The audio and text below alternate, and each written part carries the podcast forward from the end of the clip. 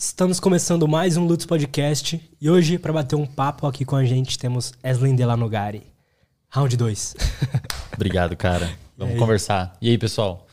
Vamos conversar sobre neurociência, comportamento, psicologia. Se vocês quiserem trocar ideia, a gente É troca isso, ideia. cara. Antes, deixa eu só te agradecer. A repercussão do, do nosso primeiro episódio foi muito foda. É, deu pra ver que a galera gostou bastante. Tiveram muitos elogios a você, ao programa. Então, puta, pra mim é. Foi uma realização. Ver que dá pra fazer esse tipo de conteúdo. As pessoas querem. Estão querendo aprender mais sobre comportamento, sobre neurociência. Quando que, quando que foi? Cara, tem Quando uns três foi? meses já.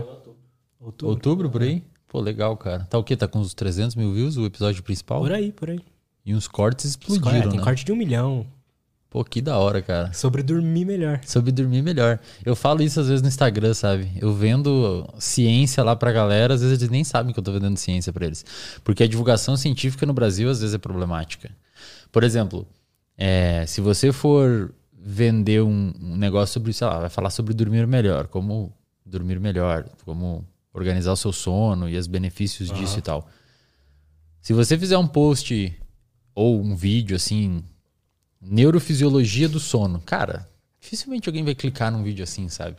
Agora, se você colocar assim, como hackear seu sono, aí a galera clica. O título do corte foi Como Acordar Sem Sono. É. E isso é uma coisa que impacta todo mundo. E hoje em dia, acredito que as pessoas estão tendo uma noção melhor por meio desses conteúdos que a gente acaba divulgando. Inclusive, você, o espaço que você abre para esse tipo de con- conteúdo é sensacional. Massa pra caramba. Às vezes eu vejo no Instagram o pessoal, uns adolescentes, cara.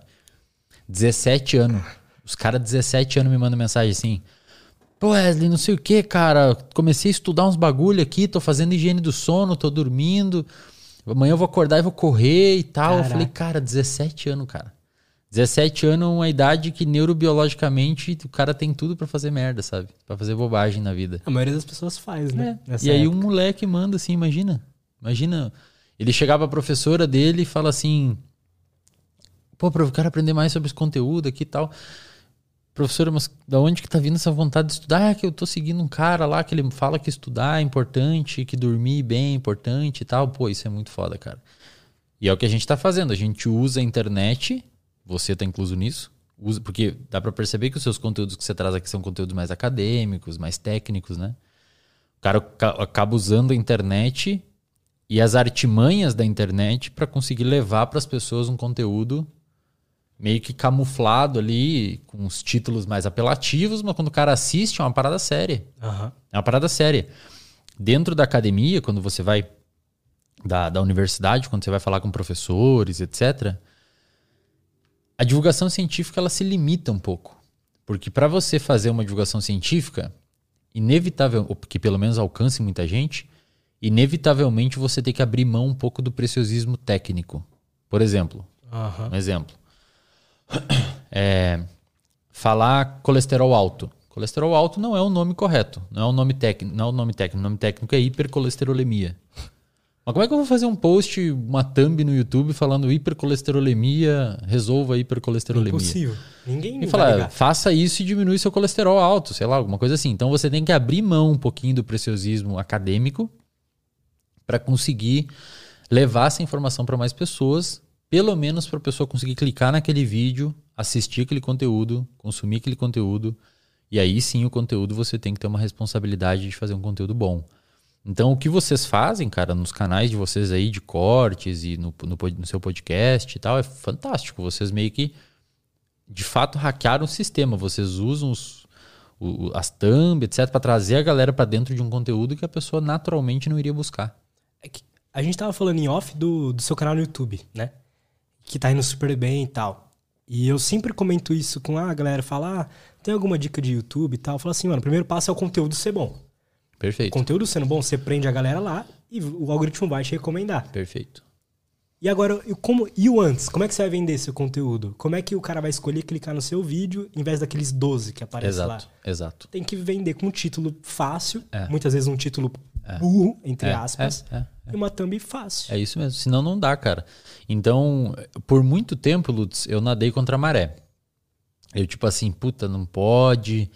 Aí eu fazia algum post ou outro no Instagram na época. E eu falava, cara. Eu, eu até abria mão de algumas palavras técnicas para uma coisa um pouco mais superficial e eu ficava mal. Aí eu pensei, cara, eu tô falando pra meia dúzia de pessoas aqui. Tô falando pra meia dúzia de pessoas. Tem 13, 20 pessoas curtindo meus posts.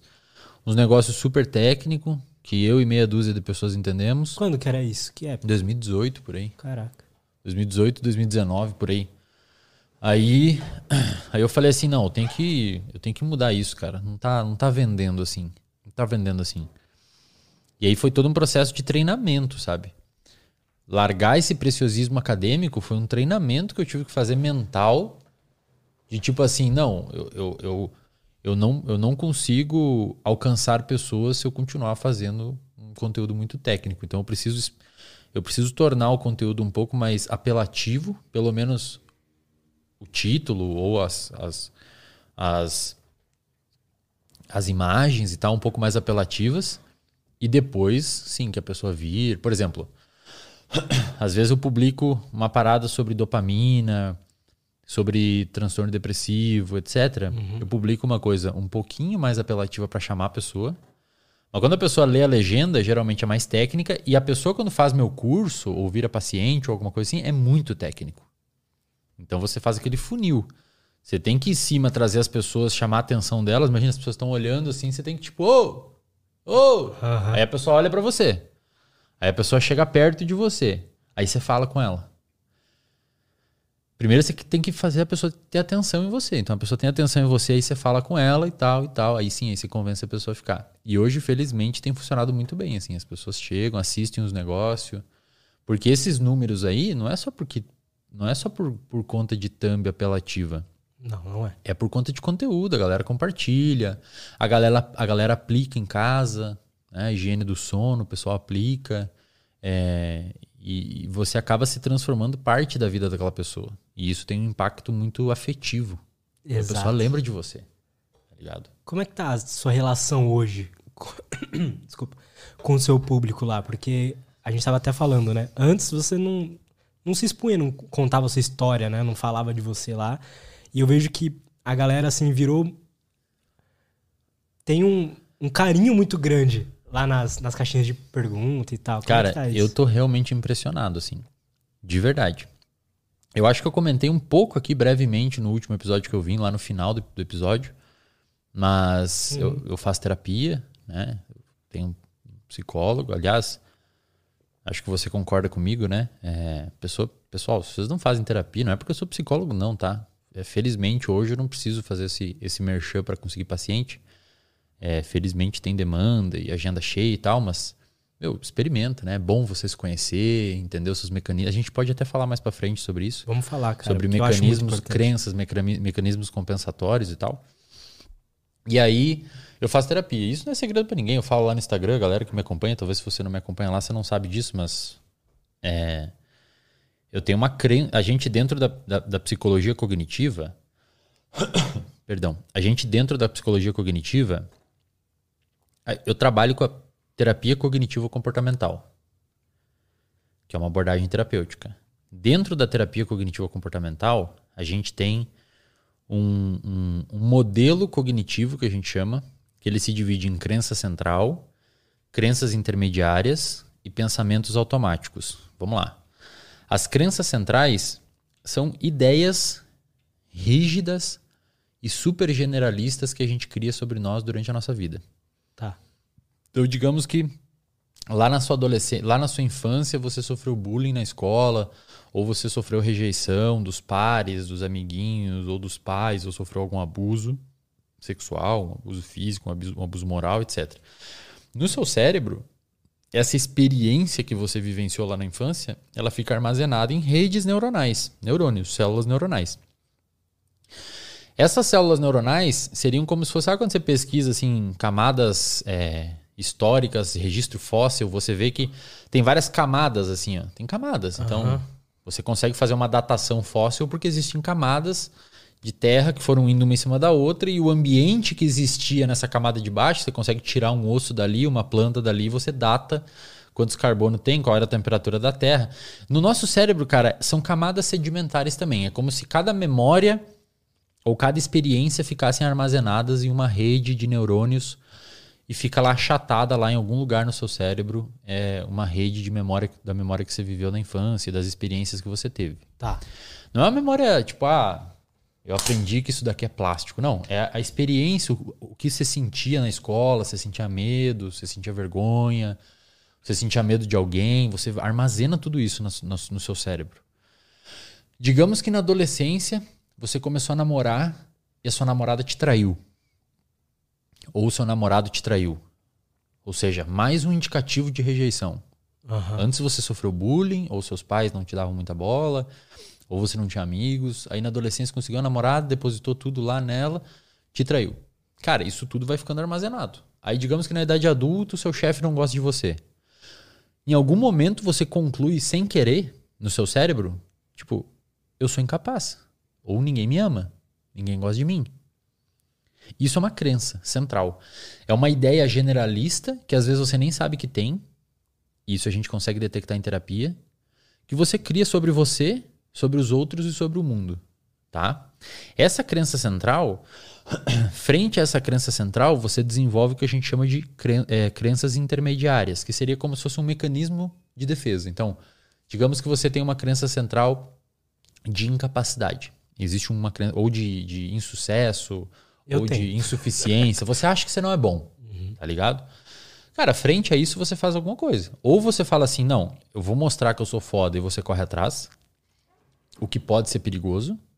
Porque se você fala assim, eu sou insuficiente, portanto, então a crença eu sou insuficiente, vírgula. Portanto, eu tenho que ter um canal de 10 milhões de pessoas no, no YouTube para provar que eu sou suficiente.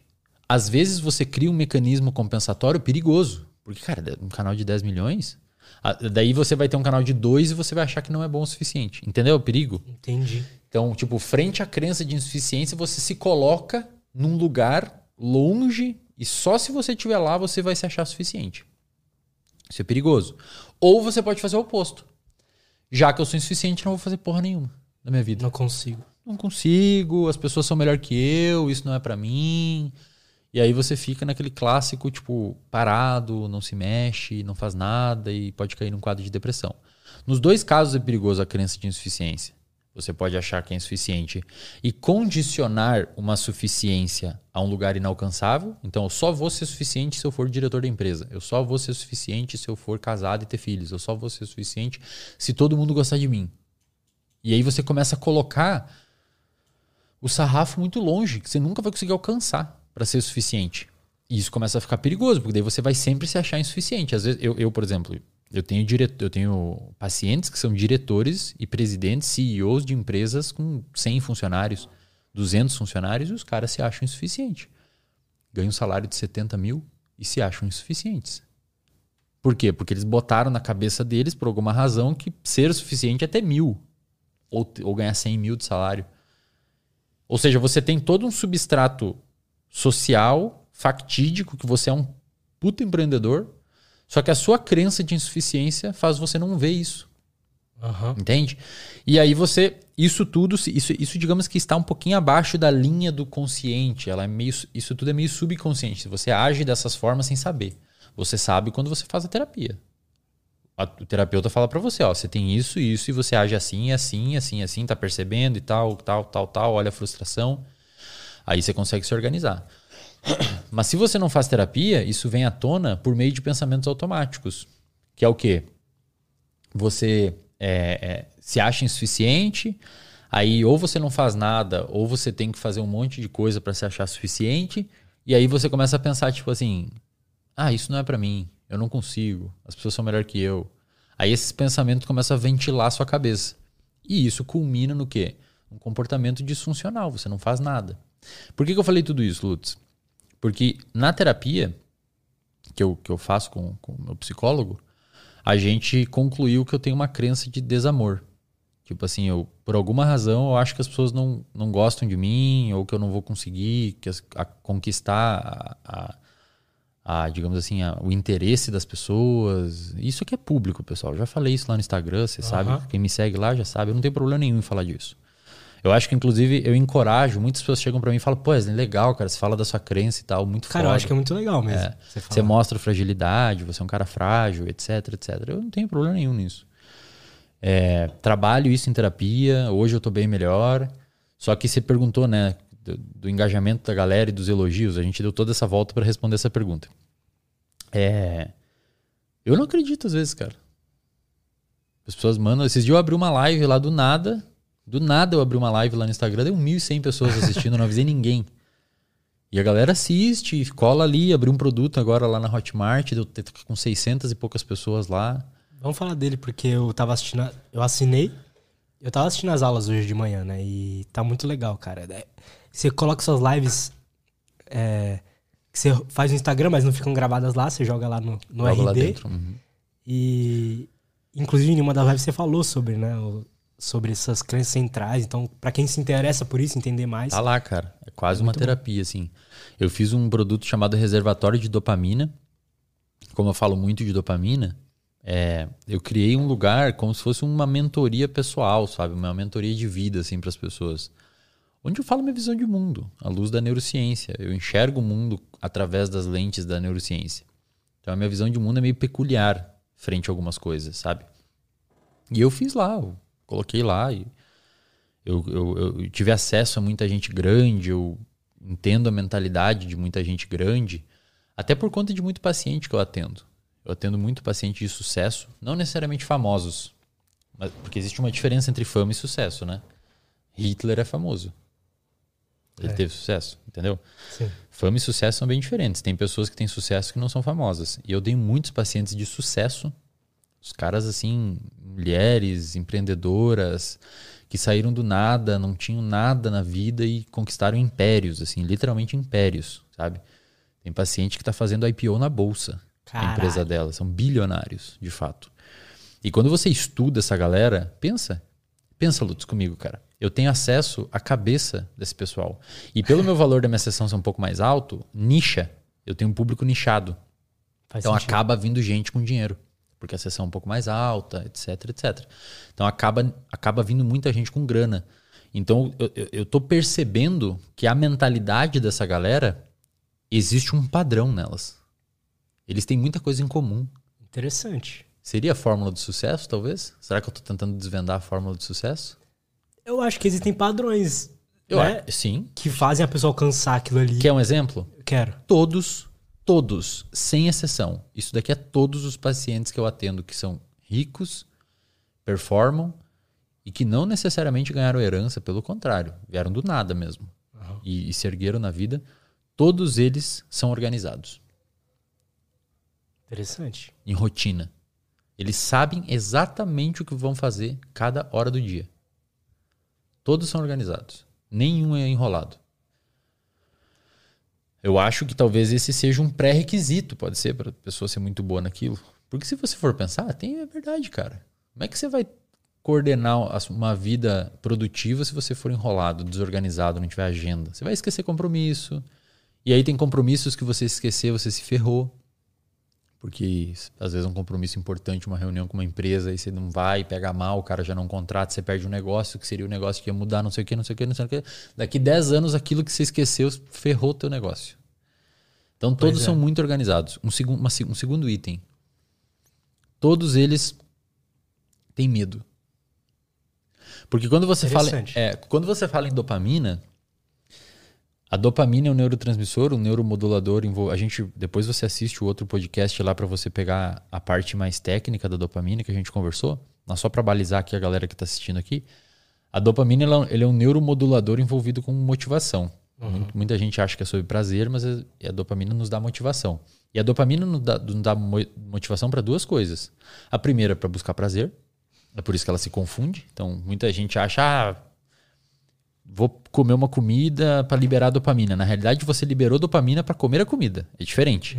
Você liberou dopamina para buscar o alimento. Quando você comeu o alimento, liberou um monte de coi- outras coisas no seu cérebro que gerou prazer.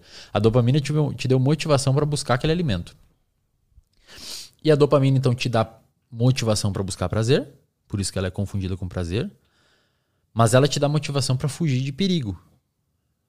Então, digamos que você É, tem uma reunião de trabalho amanhã e você não preparou o negócio. O cara te lembrou nove da noite da reunião, você tinha esquecido e você não preparou o PowerPoint. E é uma reunião com os empresários e você, e você tinha que ter feito os cálculos lá do negócio para fazer a reunião. Cara, é capaz de você ligar para um amigo seu médico para pedir para ele um atestado para não ir na reunião. Então você teve uma motivação Verdade. gigantesca para enrolar um esquema para não fazer a reunião, entendeu? Isso é motivação. Você teve motivação. Então, a motivação ela te leva a buscar um prazer e para fugir de perigo.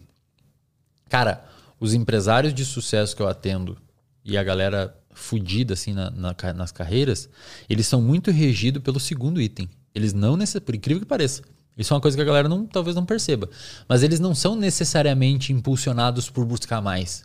Mas eles não querem perder. Uhum. Eles não querem voltar para o lugar que eles estavam. Sacou? É uma força que move eles aqui. É, tipo assim, ó, os caras vieram da pobreza, da escassez. E aí eles conquistaram um salário de 10 mil. Cara, eles não necessariamente querem um salário de 20 por prazer. Eles não querem voltar a ter nada. Então eles querem o de 20 porque eles estão mais longe da escassez. E assim eles vão indo. Eles são regidos por mecanismos de medo. Então eles fazem reserva de emergência, eles investem dinheiro e o dinheiro se transforma em mais dinheiro. Eles ah, fazem bons negócios quando vão comprar carro, quando vão comprar casa. Eles não são inconsequentes. Por quê? Uhum. Porque eles têm medo. Então, essa é a segunda coisa que a galera de sucesso que eu atendo tem. Eles, todos eles têm medo. Cara, legal você ter percebido isso. Que você pega um livro de desses que fala dos 10 segredos milionários, sei lá. E não, não costuma ter sobre isso. É muito comum, cara. Mas é interessante. Muito comum. Outra coisa, cara, que é curioso na galera que eu atendo. Claro que isso daqui, pessoal, não é um estudo científico, tá? É a percepção que eu tô tendo dos pacientes que eu atendo, que é um público nichado, é enviesado, não é um estudo, não é estudo científico, é a minha percepção, é um estudo de caso, digamos uhum. assim. É... Todos eles fazem exercício físico. Todos? E a maioria deles faz exercício físico extenuante. Tipo Intenso. corrida, luta, iron, ciclismo, assim, natação, corrida, natação. Não sei exatamente, não, não consigo ter uma hipótese do porquê. Acredito que para lidar com a ansiedade do trabalho, alguma coisa nesse sentido. Mas todos eles têm uma rotina de exercício físico, cara. E assim, às vezes é no, no intervalo do, do, do, negócio que eles podem, na hora do almoço, eles vão lá e tacam com exercício físico, sabe? Então esse é uma outra, um outro item, assim, e por aí vai. Você percebe um, um tipo, algum... Eles têm algum transtorno em comum? Não, eu, óbvio que eles não vão, ah, vão, sou, todos são bipolares, sei lá, mas eles têm a, a, algo que puxa, assim? Não, não, não necessariamente.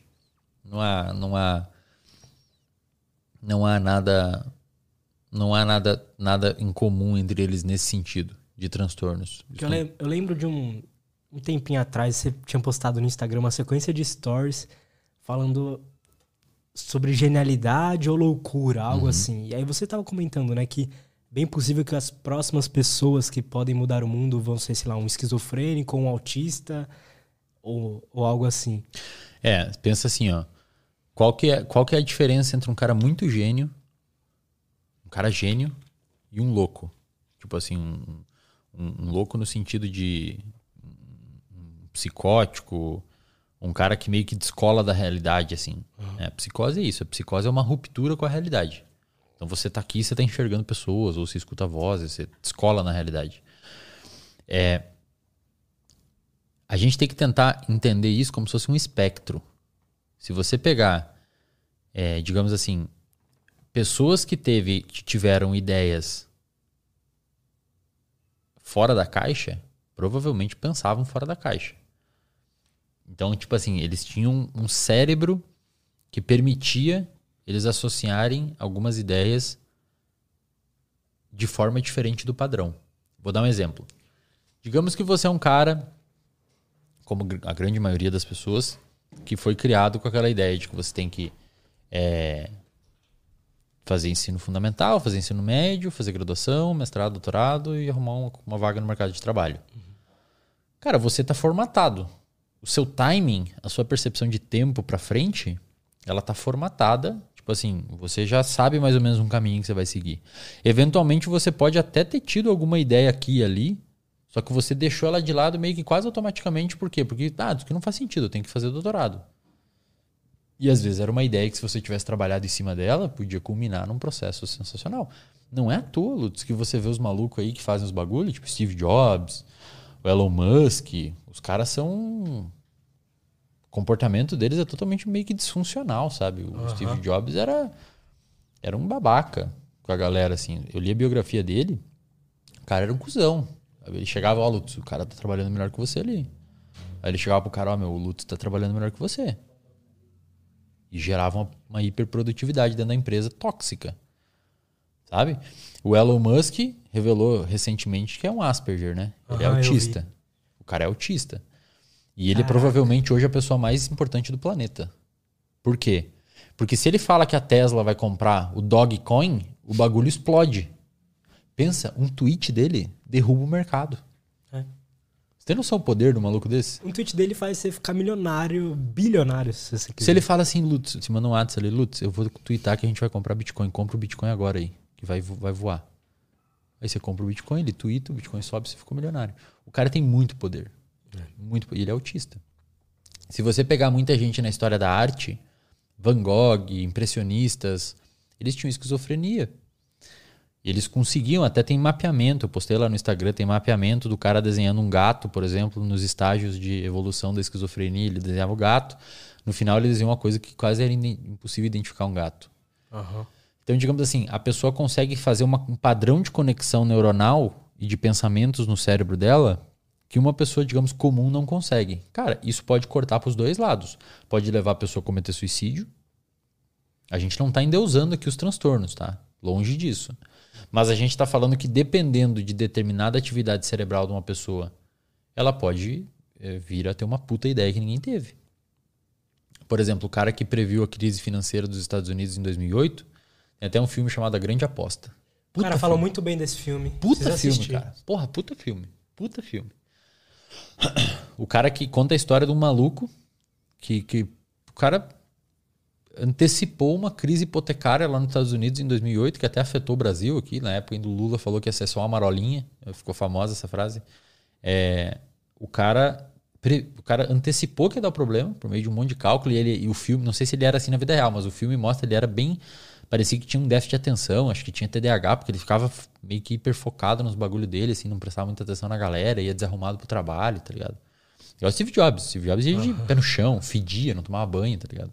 Cara, tem outro, outro tipo de cabeça. Ele tá em outro lugar. O Elon Musk vendeu o PayPal, pegou toda a grana e, e investiu na época em duas coisas que não tem nada a ver. É carro elétrico e ir para o espaço. Pô, pois é. Parece Nada que eles não se importam com algumas coisas. Não, então, cara. até o ato do Steve Jobs ir lá e tentar fazer os funcionários ficarem um contra o outro. Eles não estão nem é aí, cara. É, é uma pra coisa ele, que a maioria ele, das pessoas não exatamente, de fazer isso. Exato. Ou, sei lá, o cara decidiu fazer um celular com um botão na época, que foi o iPhone que ele lançou. Ele falou que era um celular com um, um botão só. Cara, a galera falou, impossível, velho, tá louco? Entendeu? Então, é, é, esse padrão de conectividade é, é no cérebro da galera, de, de, de, dessas pessoas que têm ou transtorno ou traços de transtorno, pode levar a pessoa a desenvolver uma crise ferrada e achar que as pessoas estão perseguindo ela e a pessoa cometer suicídio, ou pode levar a pessoa a ter uma ideia que ninguém teve, que foi o que aconteceu provavelmente com a, com a crise hipotecária de 2008. O cara teve uma ideia, ganhou milhões, milhões, ele fez, fazia uns negócios que a galera ria da cara dele, você vai comprar isso aqui, que isso aqui não vale nada, então eu quero comprar. Então. Comprava depois ele ganhou muito dinheiro. Hoje, sabe o que, que ele faz? Hum. Ele investe em água. Melhor. Tipo assim, que, como é que ele chegou nessa conclusão, cara? Sei lá, velho. Não sei como é que ele chegou nessa conclusão, mas deve ter algum sentido. Tá ligado? O Elon Musk, na época que. Hoje o Elon Musk faz chips para botar no cérebro da galera para fazer porco caminhar. Alguma coisa ele, ele vai chegar, cara. Esses caras têm uma visão que a gente não consegue ter. Por quê? Porque provavelmente o cérebro deles funciona de um jeito não formatado. Insisto, Lutz a gente não está romantizando o transtorno psiquiátrico. Essa parada serve para os dois lados. Para o cara ter uma puta ideia ou para o cara ter uma baita ideia, só que pro lado ruim. Uma ideia, por exemplo, que ele é um, uma pessoa horrível. Ele chega a essa conclusão sem, sem, sem, sem E o cara ter uma puta empresa não garante que ele tem uma saúde mental boa. Não, pelo contrário. Na maioria das vezes é o oposto. O cara tem a puta empresa e fica mal. Mas a ideia é assim, imagina. A gente tem um gene, a gente tem um grupo de gene específico, por exemplo, envolvido com a criatividade. Você tem ali um grupo de gene X que é envolvido com a criatividade. Digamos que você nasce com esse gene por alguma modificação genética, sei lá, pouco, pouco ativo. Ou seja, o gene está muito silenciado, então ele não vai produzir as proteínas, que não vai influenciar na formação do seu cérebro e nas áreas do seu cérebro envolvida com criatividade. Você vai ser um cara pouco criativo. Aham. Naturalmente pouco criativo. Existe isso, genes Existe, aham, existe uma série de genes envolvidos com a criatividade. Esses genes da criatividade eles modulam uma rede chamada de rede de modo padrão, que é uma rede envolvida com depressão e tal, também, mas é uma rede envolvida também com, com, com a criatividade. É, é, então, digamos que você nasce com esses genes pouco expressos e você, digamos que tem uma pouca funcionalidade da sua rede criativa. Você vai ser um cara naturalmente menos criativo. Naturalmente. Digamos que você nasça com esses genes meio expressos, você vai ser um pouco criativo. Digamos que você nasça com esses genes muito expressos, você vai ser muito criativo. Digamos que você nasce agora com esses genes extraordinariamente expressos, você pode ser um esquizofrênico. Porque você vai ser tão criativo, tão criativo que você vai associar ideias que não existem, como ter uma pessoa aqui na sala. Total. Sacou? Aham. Então o gene é o mesmo. O que diferenciou foi a expressão dele. O quanto ativo ou quanto não ativo. Digamos, existe um volume, o quão, o quão alto está esse volume?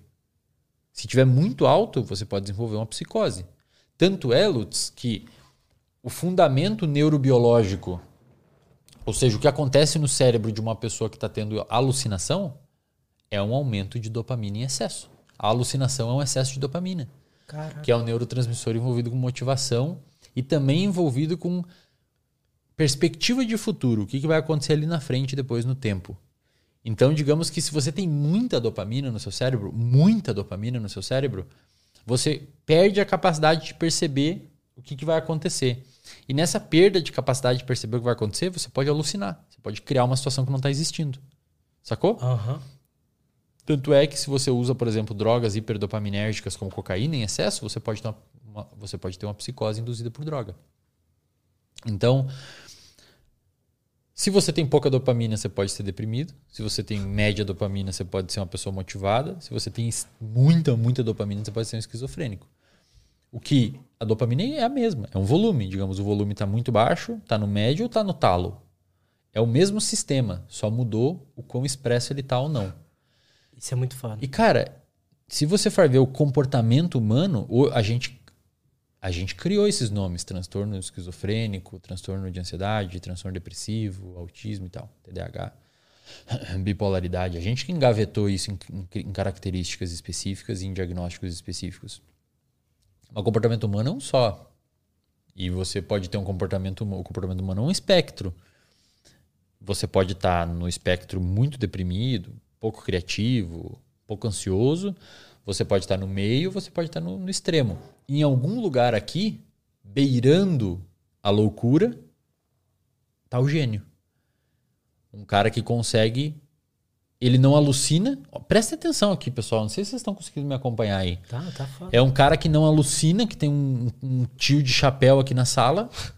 Ele não chegou nesse nível. Mas ele, às vezes, tem uma ideia de que vai criar um carro que voa. Tipo, é quase que uma alucinação. Vocês estão entendendo o que eu quero dizer? É quase uma alucinação. Tipo, o cara criou uma ideia que ninguém tinha. Tipo, o cara viu um carro, imaginou um carro voando, não chega a ser uma alucinação, mas ele conseguiu desformatar da cabeça dele. Uma pessoa que vê, por exemplo, ah, eu imaginei um carro voando, e fala, ah, não, isso é impossível, e volta a viver a vida dela. O cara que é um pouquinho mais fora da caixa, não necessariamente disfuncional, Aham. com um transtorno não tratado e tal, ele pode chegar a uma conclusão meio que beirando a loucura ali, mas um pouquinho antes, que se botar em prática pode ser uma sacada genial. Você sacou? Entendi. É muito próxima a barreira, cara. É como se ele. E se ele tiver num. Talvez num ambiente correto, às vezes, sei lá, por exemplo, os pais são engenheiros. Então, às vezes, ele vai ter um conhecimento a mais do que um Exato. outro louco ali. Exato. E aí. E, por exemplo, o Steve Jobs, cara. O Steve Jobs, o Elon Musk, pega essa galera aí, cara, famosa. No início, os caras eram taxados de louco. Tipo, tá louco, cara. Você tá louco, vai fazer isso. Você vai fazer um celular com um botão só, que, que clica na tela. Hoje é normal. Mas se você botar aí no YouTube, é, lançamento do primeiro iPhone, acho que é em 2006, 2004. Quando ele faz assim, cara, tem um monte de jornalista lá, galera, uau! Uau! Tipo, ninguém nunca imaginou que ia dar pra botar o dedo na tela. Já E tinha as ele- canetinhas só. A- Só as canetinhas. E ele imaginou isso, cara. Então, como é que ele fez esse salto em falar assim: vamos botar o dedo na tela? Isso é, na época poderia ser considerado uma loucura. Hoje é uma genialidade. Então a gente tem uma dificuldade de interpretar isso, tá ligado? Mas uma coisa que as pessoas podem achar hoje que é meio loucura, daqui a 10 anos pode ser uma sacada genial. E provavelmente vai vir de um cara desse, de um cara que tá acreditando na loucura dele. Então não é zoeira quando falam que, sabe? É, é real, cara. O cara, por alguma razão, consegue interpretar a realidade fora de uma caixinha que foi criado pela sociedade. Pega, por exemplo, sei lá, eu. Eu sou um cara que seguiu o, o, o, o, que manda o protocolo. Eu fiz ensino médio, ensino fundamental, graduação, mestrado, tô terminando doutorado. Dificilmente vou ter uma ideia dessa fora da caixa. Porque me ensinaram a pensar dentro de uma caixa. Que é essa caixa da academia. Tem que pensar aqui dentro, cara. Não pode pensar aqui. Aí se eu vou lá e penso, ó, vou fazer um, um aplicativo que vai ter um capacete e a pessoa vai emitir ondas e tal. Vou falar, pô, esse cara é louco. Mas às vezes o cara faz e dá um puta negócio foda. Você até consegue imaginar, né? Então, por exemplo, você pode ser um cara não muito criativo, mas você consegue imaginar um carro voando, igual você tinha falado. Mas você não consegue imaginar como as possíveis que disciplinas você tem que misturar pra fazer aquilo funcionar. É. E aí você pega um cara mais. E às vezes, você, às vezes você não consegue também porque você não, não, não tá confiante naquilo, né? Não tá confiante que aquilo vai funcionar e fica desmotivado. Mas já você pega um cara um pouco mais na beira da, da insanidade, o cara segue naquilo e eventualmente vira um negócio. Foi a Tesla, né? O cara fez carro elétrico. Verdade, mano. O cara mandou nego pra lua. Patrocina a NASA hoje, tá ligado? E na época Nem chamava ele de louco. existe esse cara, tá ligado? É, e na época chamava ele de louco. Tipo, esse cara é louco. Vendeu o PayPal, em vez de ir pra uma ilha deserta viver com os milhões que ele ganhou, o cara vai investir todo o dinheiro, morou num quarto. Porra, a história dele, cara, você lê a história dele, você vai ver que você é um merda. tá? Eu, preciso, eu preciso ir atrás da história desses caras, assim. É legal, eu mais, cara. O que eu conheço mais a fundo é do Steve Jobs. Steve É Jobs foda. era um cara maluco, velho. Ele era loucão, ele, Ele usava droga pra caralho. Usava LSD, foi pra Índia fazer um retiro budista. Aí ele fundou a Apple. Aí, dois, três anos depois de fundar a Apple, era uma empresa bilionária. Aí ele foi demitido da empresa dele, ele fez a Pixar. É, e aí mano, virou uma empresa mano. bilionária. Pois é. E aí ele voltou pra Apple pra salvar a Apple da falência e transformou na empresa mais valiosa do mundo. Pô, um cara desse não tem um negócio diferente, velho? Tem. O que ele encostava virava ouro, velho. E ele era extremamente difícil de lidar. E provavelmente ele era gênio e funcional do jeito que ele era, porque ele era esse cara difícil de lidar. Tanto é que o cara era um cuzão. A namorada dele engravidou e tal, ele não tava nem aí. Falou: ah, não, meu, não quero que isso atrapalhe meus planos. Sabe? Não tinha amigo, ninguém aguentava a arrogância dele, extremamente arrogante. Fedia, não tomava banho sabe? Extremamente difícil o traquejo com ele. É bom ou ruim esse jeito dele? Cara, as pessoas que estavam perto dele provavelmente sofreram com isso. A humanidade não. Verdade. A humanidade agradece o cara, tanto é que a gente tá usando o telefone que ele fez. Verdade. Então, sei lá, velho. E às vezes, será mesmo que as pessoas, as pessoas não gostavam tanto assim? Porque às vezes o cara era difícil de lidar, mas sei lá, você.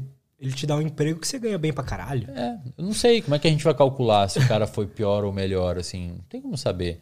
A, a, o- a questão é, esse traço dele, que provavelmente era um traço é, patológico, doentio, dele se importar só com ele, bem narcisista, provavelmente foi isso que fez ele ser quem ele foi.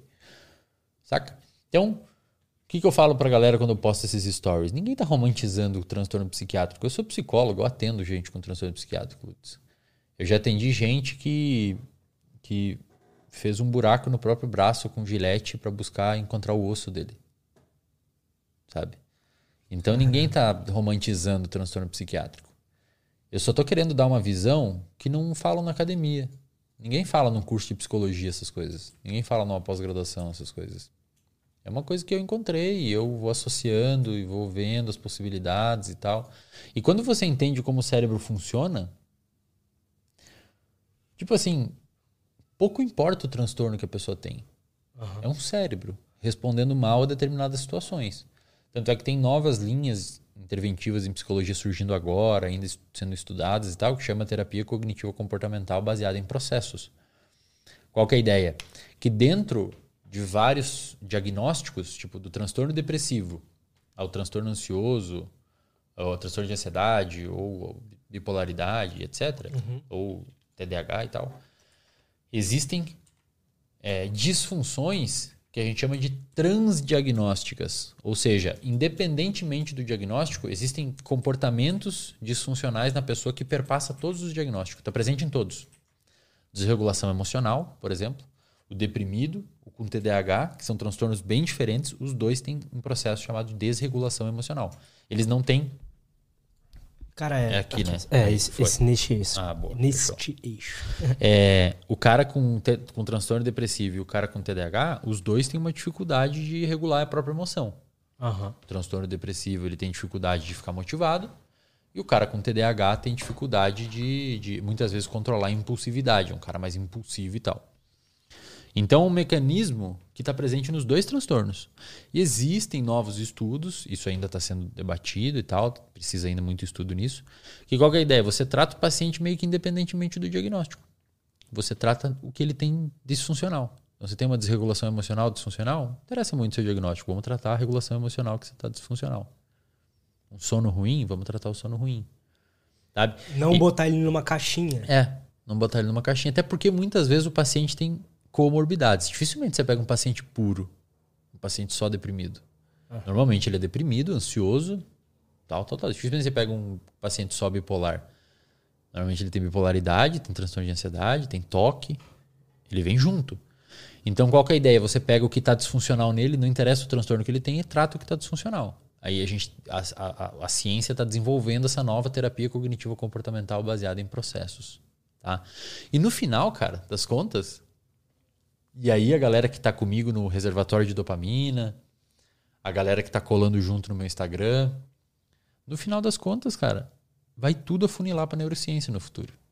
Não é porque eu sou neurocientista. É que não tem como, cara. Cada vez mais os estudos de imagiamento cerebral estão avançando.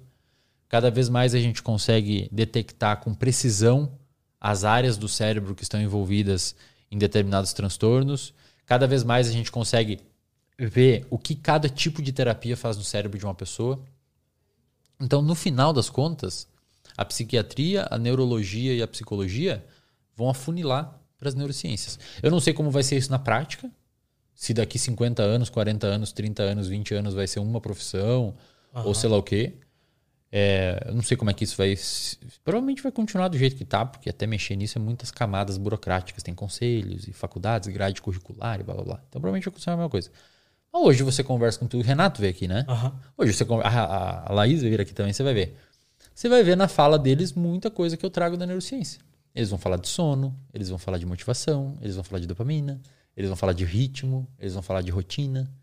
E os caras são psiquiatra. Chama o neurologista aqui, não sei se já veio neurologista. Chamei, veio, os caras vão falar isso também. Mesma coisa, pois é. Entende? Então a gente está falando Até da mesma você coisa. Você traz um nutricionista aqui, igual eu trouxe uma moça aí, a Flávia, muito foda, inclusive que ela é nutricionista, mas ela, ela tem uma pós, ou tá fazendo pós em neurociência e comportamento. Cara, vai afunilar. Pois é. Pedagogo hoje faz neurociência. Cara, vamos continuar falando disso. Posso só fazer uma pausa de faz, três faz, minutinhos faz, pra eu mijar? Vai porque lá. eu tomei água, tomei Red Bull, tô Vai apertadaço, mano. Já voltamos. Vai ficar. Aí. Quem te fez ir mijar foi a dopamina. Sério mesmo. Esses dias eu fui correr, velho.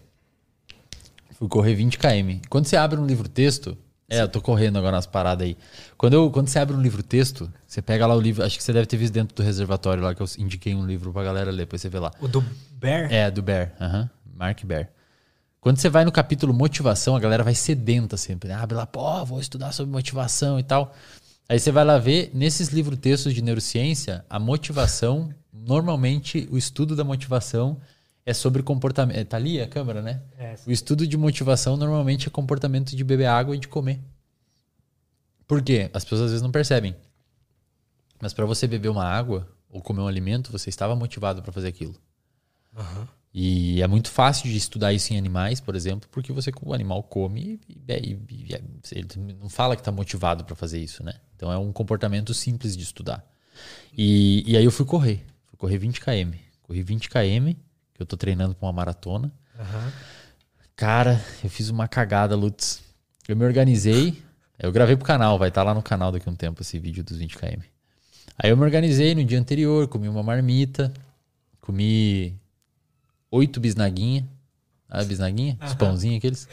Comi oito bisnaguinha, 20 km, né? O Leandro Twin me mandou aumentar meu carbo. Ele falou, cara, você tem que aumentar teu carbo, cara, tá louco? Eu vou aumentar meu carbo. Aí comi oito bisnaguinha. Porque tem dias que eu corro e treino, né? Dois no dia, musculação e corrida. Aí, porra, tem que mandar carbo, eu como pra Aham. caralho, velho. Haja papel higiênico. Aí eu fui correr. Putz, aí eu me organizei, né, cara? Me organizei, comi a, a- o negócio, fui dormir. Aí no outro dia eu pensei, vou correr.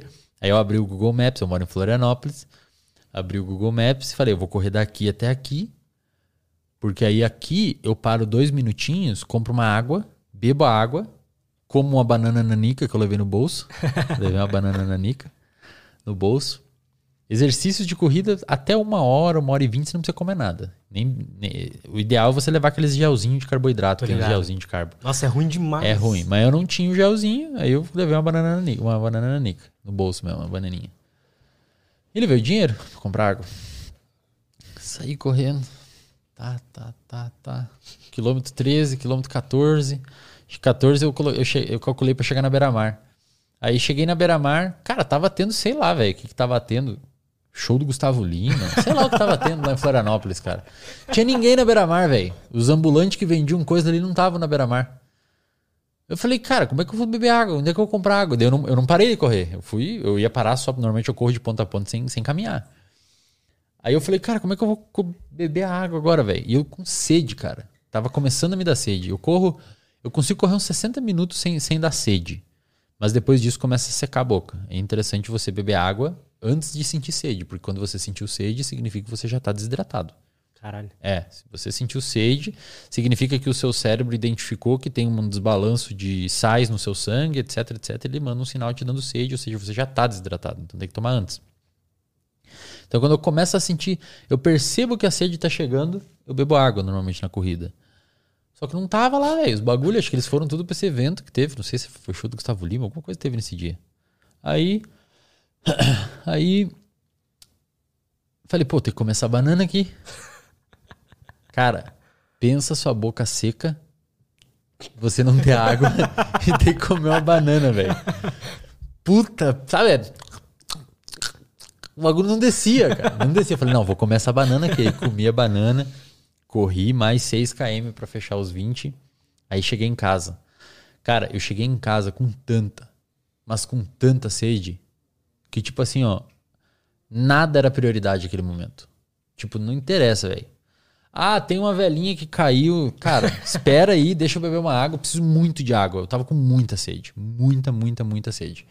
Se você fica, por exemplo, um dia sem beber água, você vai ficar de boa. Beleza, vai sentir sede e tal, mas ok. Vai ficar dois, você vai começar a ficar irritado, vai querer buscar água. Agora fico, sei lá, cinco dias, uma semana sem água. Cara, você, você, você agride alguém para beber água. O seu sistema motivacional direciona você em direção à água. E as coisas perdem prioridade. A água começa a ser prioridade. Isso é motivação, isso é dopamina. É a dopamina que está te levando a fazer esse comportamento de beber água. O mesmo com comida. Começa a ficar com muita fome, o seu foco atencional ele começa a rastrear possibilidades de alimento. E pessoal, o que eu tô falando aqui, muita fome, é ficar tipo duas semanas sem comer. Não é você almoçar e de tardinha você tá com fome. Isso é desejo. Não vai ter um estímulo dopaminérgico bizarro fazendo você buscar alimento, sendo que você. Tanto é que eu fiz uma live com. Aliás, tem um cara legal pra você trazer aqui, cara. O Quem? cara que o. O cara que. Que caiu na Amazônia. Tem um cara que caiu na Amazônia. Puta, esse cara é da hora. É, eu fiz uma live Tô com ele. Fez? Como é que Fiz, foi? fiz no Instagram, ele contou a história dele. Ele. Cara, ele falou que tipo assim, quando você cai de avião num lugar, espero que isso não aconteça com você, mas caso acontecer, fica aqui a dica. Ele conseguiu pegar 10 pães que ele caiu lá no meio da Amazônia, ele ficou 40 e poucos dias perdido lá. Antônio Senna, se não me engano o nome dele. Tem muito nome, eu esqueço dos nomes da galera. É, ele ficou perdido 40 e poucos dias, mas ele conseguiu pegar 10 pães e duas latinhas de refrigerante. Cara, o indicado é que você não coma os pães nas primeiras 48 horas e nem beba o refrigerante. Porque você já está alimentado e já está hidratado. Aham. Saca? Então você ficar dois dias sem comer, meu, não tô recomendando que você faça isso. Depois vai sair a Yeslen recomenda jejum intermitente. Eu não tô fazendo nada disso, pessoal. Não é nada disso que eu tô falando. A ideia é que eu tô falando assim, esses mecanismos dopaminérgicos, que se você não tiver nenhum transtorno alimentar ou alguma coisa assim, eles direcionam você em buscar aquele alimento depois de um tempão que você tá sem comer ou sem beber água. Aquele dia, pelo fato de eu ter corrido 20 quilômetros num sol de Florianópolis, eu tava muito desidratado. Cara, eu cheguei em casa, eu queria água. Não queria mais nada. Não interessa. O que, que você percebeu que seu cérebro tava acontecendo ali? Cara, não tava acontecendo Não nada. precisa pensar em nada. Nada, só água. O meu foco atencional era água. Eu via água. Pra você ter noção, cara, eu quase parei uma pessoa na rua que tava com uma água pra pedir. Eu quase falei pra ela, deixa eu beber essa água aí. é sério mesmo. Eu cogitei, mas eu pensei, não, minha casa tá a 10 minutos. Eu não vou... Se não tivesse, cara, se eu tivesse num lugar que eu ia demorar duas horas pra chegar em casa e não ia ter perspectiva de comprar água e tal, eu ia ou chegar num lugar pedir, falar, cara, me dá água, eu preciso de água. Ou eu pedir pra alguém, falar, moça, compra uma água pra mim ali, moça, compra alguma coisa pra mim porque eu preciso de água. Precisava muito de água. Isso é motivação. Então, nos livros textos de neurociência, normalmente a motivação é estudado nesse contexto. Só que isso serve para outras coisas, para estudo. Só que essas coisas, essas outras coisas, você não nasce embutido no seu sistema a necessidade de estudar, tipo, você fica um tempo sem estudar. Se você não não não dá o sentido prazeroso ao estudo e o sentido de necessidade que você tem de estudo, você dificilmente vai sentir esse craving por estudo. Eu falo pra galera também, trabalho inclusive com meu terapeuta isso. Eu sou workaholic. Eu me considero workaholic. Eu trabalho pra caralho. Só o que eu faço é trabalhar na minha vida. E e eu sinto falta, cara, quando eu não estudo, assim, vou viajar, vou para algum lugar que eu não consigo estudar, ou não consigo minimamente olhar alguma coisa, ler alguma coisa, eu começo a ficar irritado, eu começo a ficar tipo com vontade de eu abro o telefone, eu vejo alguma coisa, uma notícia para ver o que tá acontecendo. Por quê? Porque eu aprendi durante a minha vida, eu, eu, eu ganhei muito com o estudo. Eu aprendi durante a minha vida que o comportamento de estudar te traz muita coisa benéfica. Então seu cérebro aprendeu Isso. isso. O meu cérebro aprendeu, ele associou o estudo como uma coisa necessária para mim. Quase como se fosse um vício, sabe? Então, digamos assim que o estudo tem não na mesma potência, porque eu não agrediria alguém para poder estudar, mas digamos que ele tem uma função semelhante à água. De tempos em tempo eu preciso dele. Sabe? E, e ah, com a água você nasce com isso embutido em você por herança evolutiva. A gente sempre precisou de água. Aham. Comida também. Só que você é, você consegue fazer essa associação com outros comportamentos.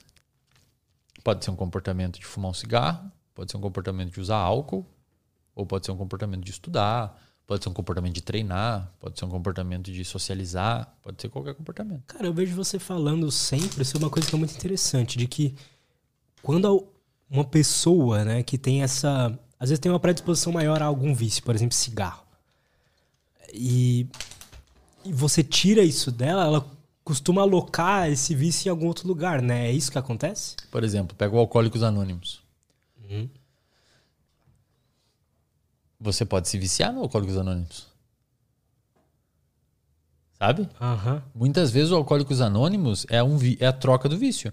É isso que é. Cara, isso daqui é um tema muito delicado, Lutz, porque eu temo que as pessoas não vão conseguir entender a forma que eu penso.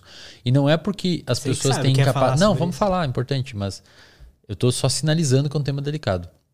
Não é porque as pessoas, eu falo isso que a galera acha que eu tô subestimando eles. Não, eu tô me subestimando. Eu acho que eu não vou conseguir explicar o que eu quero dizer.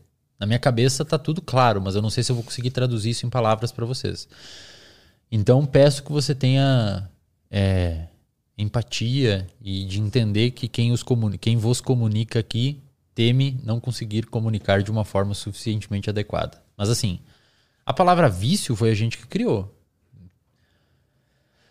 Não existe, tipo assim, o seu cérebro, ele não foi construído com a ideia da palavra vício já existente. O seu cérebro evoluiu, não existia a palavra vício na evolução das espécies, sabe? Uhum. Então, seu cérebro evoluiu, ele simplesmente evoluiu. O que, que caracteriza um vício? Tipo assim, psicologicamente falando, a definição de vício. Ah, um comportamento. Podemos caracterizar o vício como um comportamento é, é, que, se você não fizer, tem tem abstinência, ou que uhum. você precisa aumentar as doses daquilo para ter o mesmo efeito. Seja lá o, o, a o definição de vício, é, ou é uma coisa que te atrapalha significativamente na sua vida, mas seja lá a definição de vício, é, do ponto de vista cerebral, estritamente, neurobiológico, teoricamente, você pode se viciar em qualquer coisa. Ou, ou melhor, você pode. Deixa eu tentar reformular. Neurobiologicamente, as áreas do seu cérebro envolvida com o vício, por exemplo, você pega uma pessoa viciada em álcool. Tá. Você é dependente de álcool. É um alcoolista, o termo técnico. É um, é um alcoolista. Pessoa, o alcoólatra, o alcoolista. Você vai olhar o cérebro dessa pessoa, ela tem um aumento de atividade de uma região chamada de núcleo acumbente, que é o sistema de recompensa, quando ela detecta no ambiente alguma ideia que lembre a ela álcool. Então você pega um alcoolista, coloca aqui, bota uma máquina de ressonância magnética na cabeça. Você pega um, um, uma latinha de cerveja e bota na frente dela, o sistema dopaminérgico dela vai aumentar a produção de dopamina antes dela beber o álcool. Uhum. Esse aumento de produção de dopamina faz ela ter motivação para beber o álcool. Perfeito? Tá. Então ela tem um sistema dopaminérgico desajustado. Quando ela vê o álcool, ela acaba tendo motivação para buscar o álcool. Ou ela vê coisas que lembram o álcool, tipo bar, a pessoa que sempre bebe com ela. Isso é um gatilho para aumentar a dopamina e fazer a pessoa querer buscar aquela substância prazerosa, uhum. recompensadora. Então, a dopamina no alcoolista não é que está gerando, a dopamina está aumentando quando consome álcool. Na realidade, a dopamina está aumentando para a pessoa buscar o álcool. E, cara, uma coisa interessante é que a dopamina aumenta tempo. O, o tempo é um gatilho também.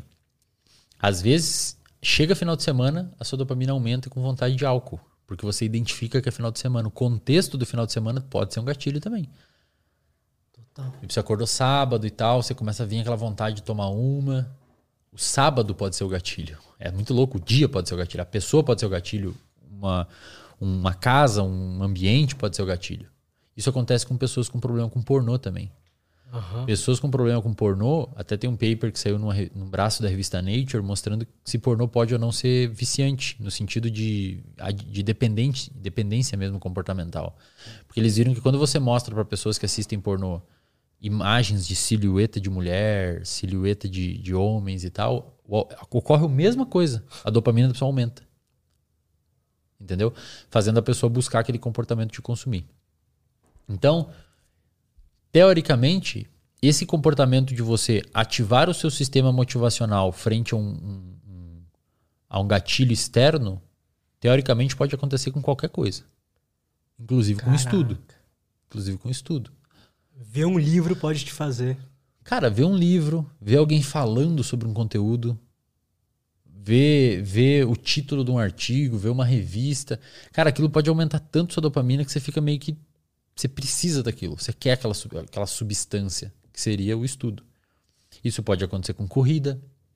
Tanto é que quando você pede para pessoas se imaginarem, atletas profissionais se imaginarem correndo e tal, geralmente a dopamina deles aumenta pra caramba. Quando eles se imaginam no parque, no lugar, na academia.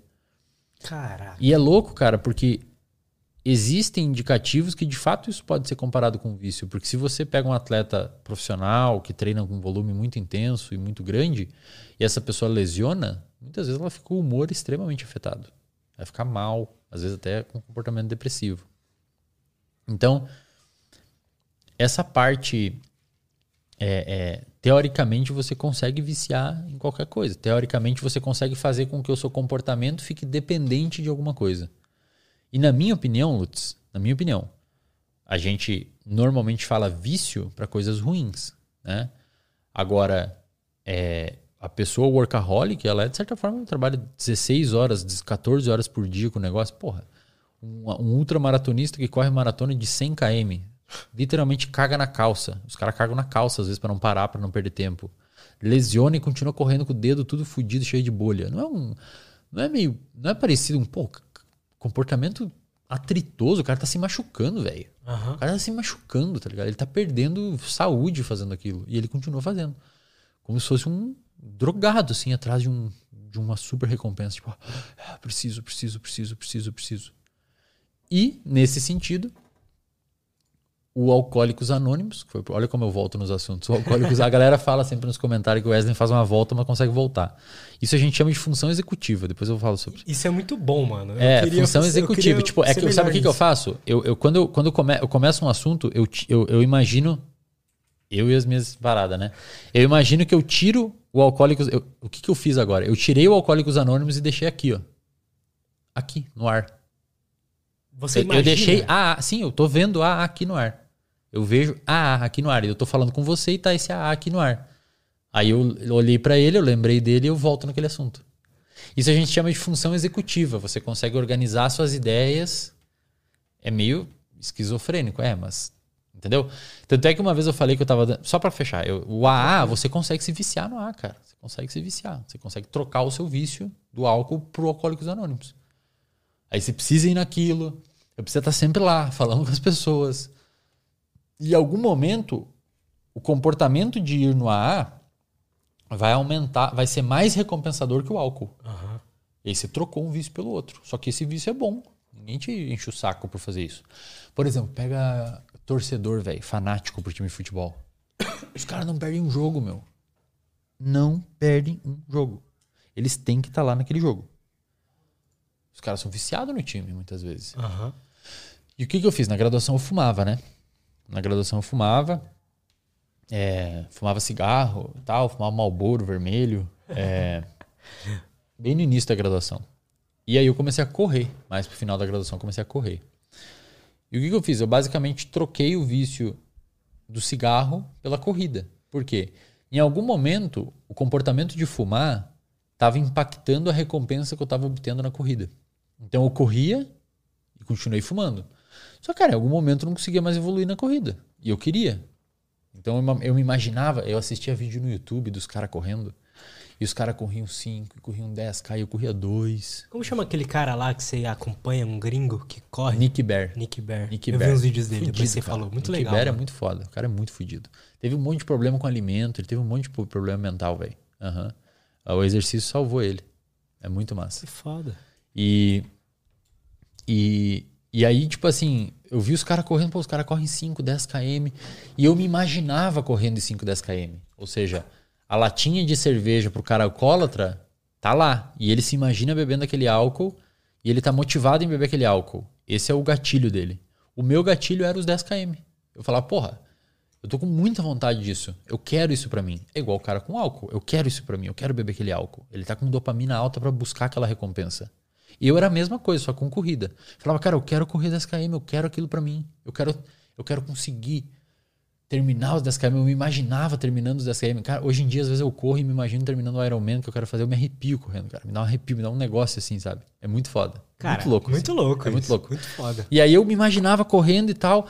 E, e uma hora eu comecei a ver o cigarro como nocivo. Era nocivo pra mim. Porque você conseguiu linkar que aquilo tava atrapalhando você Exato. passar os 2 km. né? Exato. E aí eu comecei a ver o cigarro como uma substância que estava atrapalhando a formação de uma outra recompensa. Então uma recompensa se sobrepôs à outra. É uma um recompensa maior, né? Na sensação. Exato. O cigarro é mais apelativo no início, porque é uma substância que você bota ali e aumenta a sua dopamina. Se liga em receptores nicotínicos, libera acetilcolina, que aumenta a dopamina. Então é muito mais apelativo. A corrida aumenta a dopamina e aumenta uma série. Você consegue ter um barato induzido por corrida. Óbvio, Consegue, isso as mano. pessoas têm que começar a entender, Lutz. Você consegue ter baratos induzido por comportamento. Sabe? Você trabalhar e terminar o dia, e fechar a agenda e fez o que devia fazer, porra, aquilo te dá uma sensação boa. Você sair com a pessoa que você gosta, aquilo te dá uma sensação boa. Você fazer uma benfeitoria, aquilo te dá uma sensação boa. Você correr, te dá uma sensação boa. Você treinar, terminar aquele treino suado, exausto, vai pra casa, toma um whey, aquilo te dá uma sensação boa.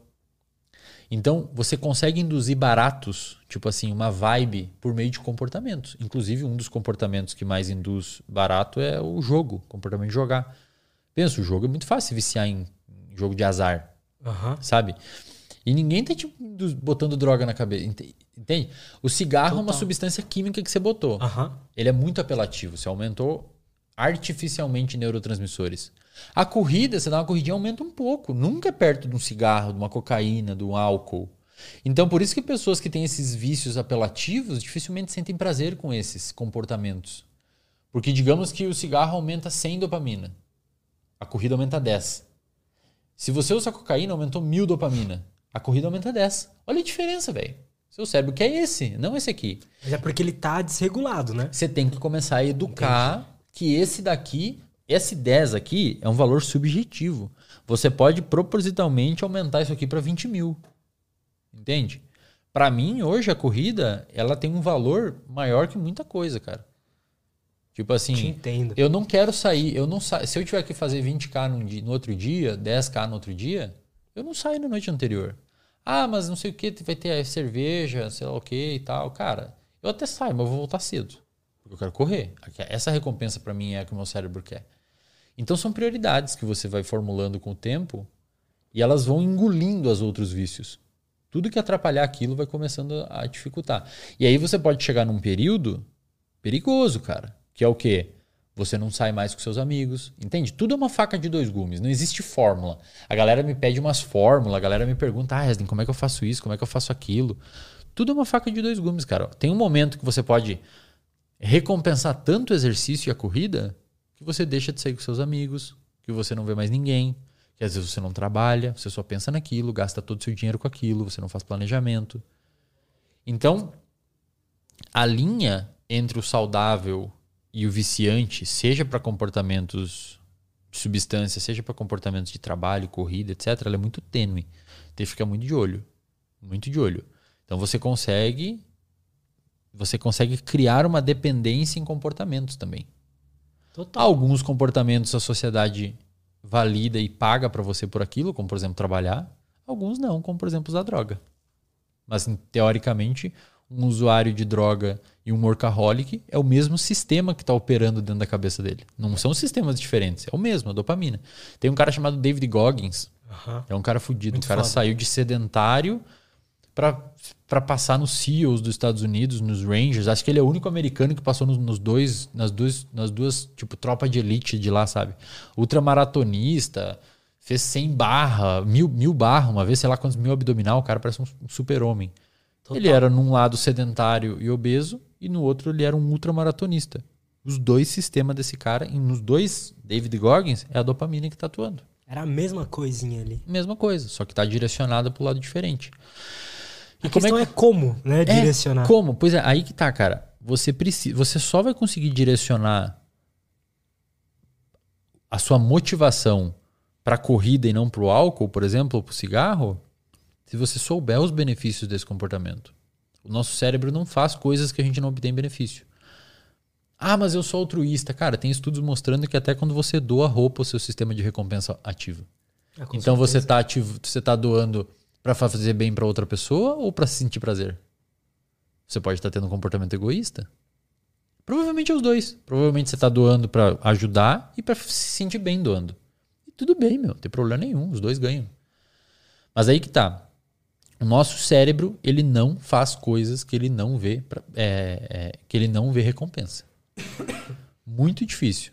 A galera muitas vezes me pergunta assim, Eslin, é, é, é, como é que você.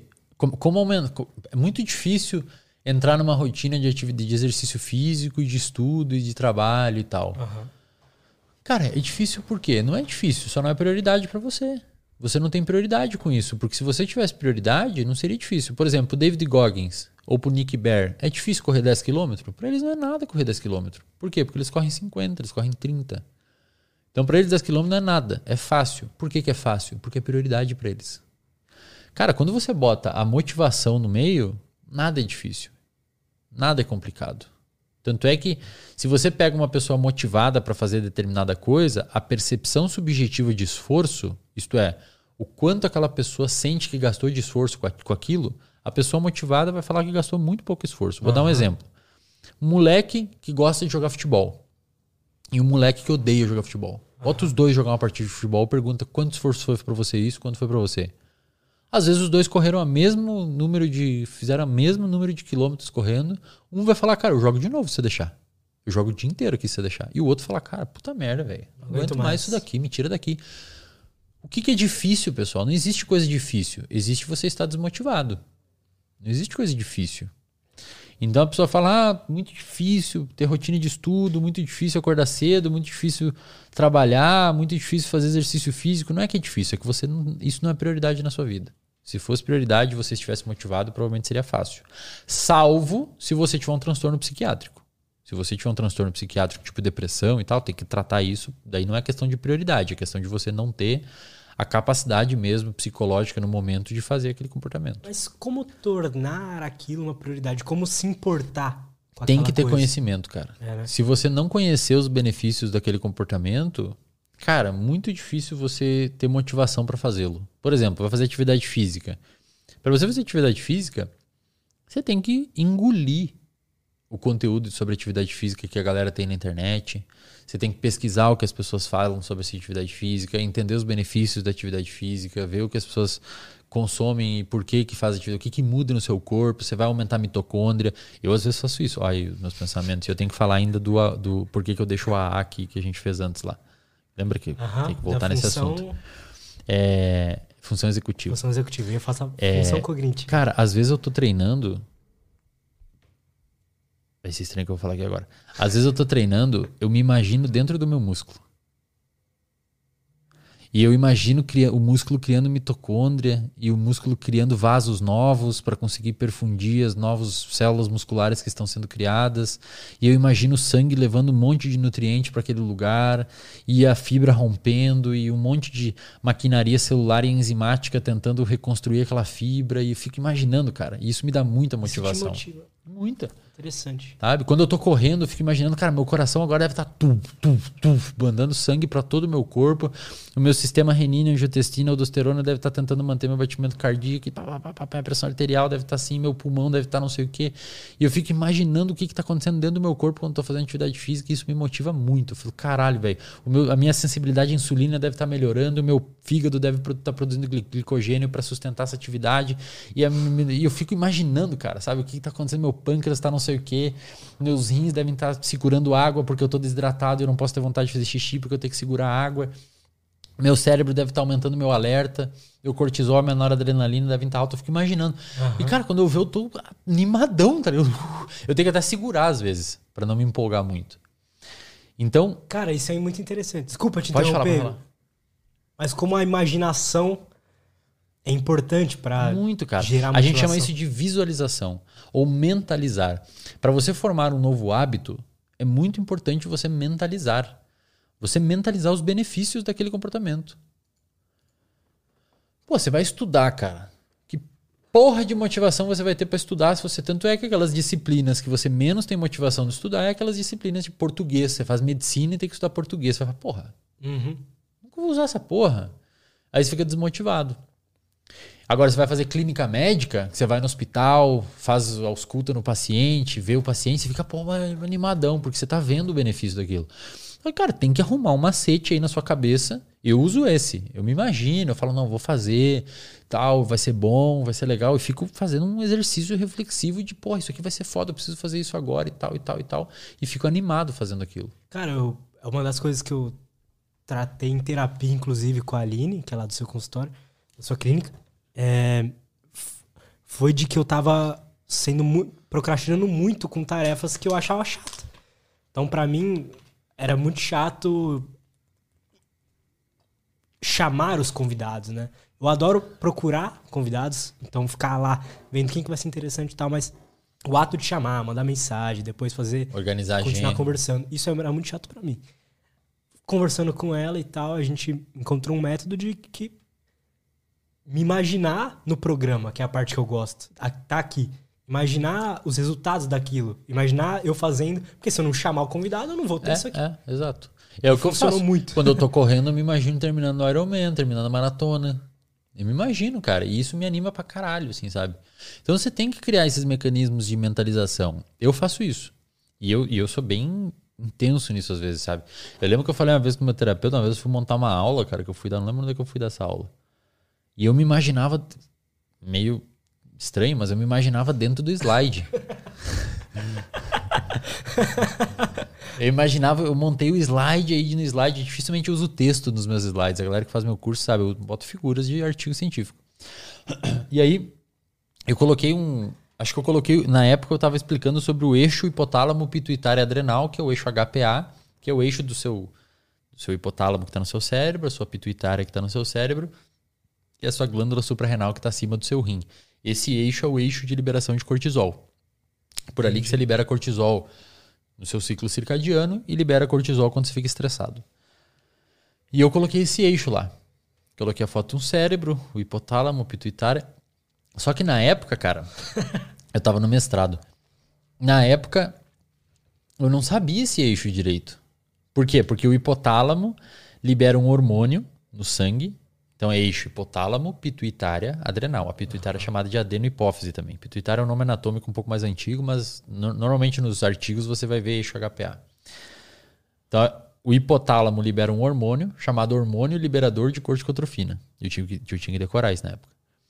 Nunca tinha visto essa porra. Aí esse hormônio liberador de corticotrofina vai até a pituitária, que libera um hormônio chamado hormônio adrenocorticotrófico. Esse hormônio adrenocorticotrófico vai até a suprarrenal e libera cortisol. O cortisol sobe até ali e faz uma alça de feedback inibitório, ou seja, o próprio cortisol, quando aumenta, manda parar de produzir ele mesmo. Isso a gente chama de alça de feedback inibitório. Porque senão o cara fica estressado pra caralho. É, o seu cortisol sobe, o seu cérebro tem um detector. Imagina que fica passando sangue num detector. Tá. Quando ele identifica que tem muito cortisol, ele apita, tipo. Óbvio que não apita, né? Mas digamos. Aham, tipo um sensor. É, um sensor. Tipo, e aí, opa, para de produzir que tem muito. Aí diminui a produção. Aí quando cai demais, ele fala: opa, caiu muito, produz. E assim você Cara, mantém. Que incrível, é. mano. A maior parte do nosso organismo é assim. Por exemplo, sua pressão arterial cai.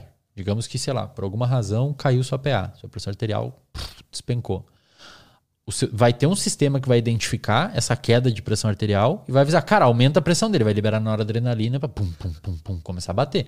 Subiu muito sua pressão arterial, vai ter um sistema que vai falar, meu, diminui que está muito alta e vai pum, tentar empurrar para baixo.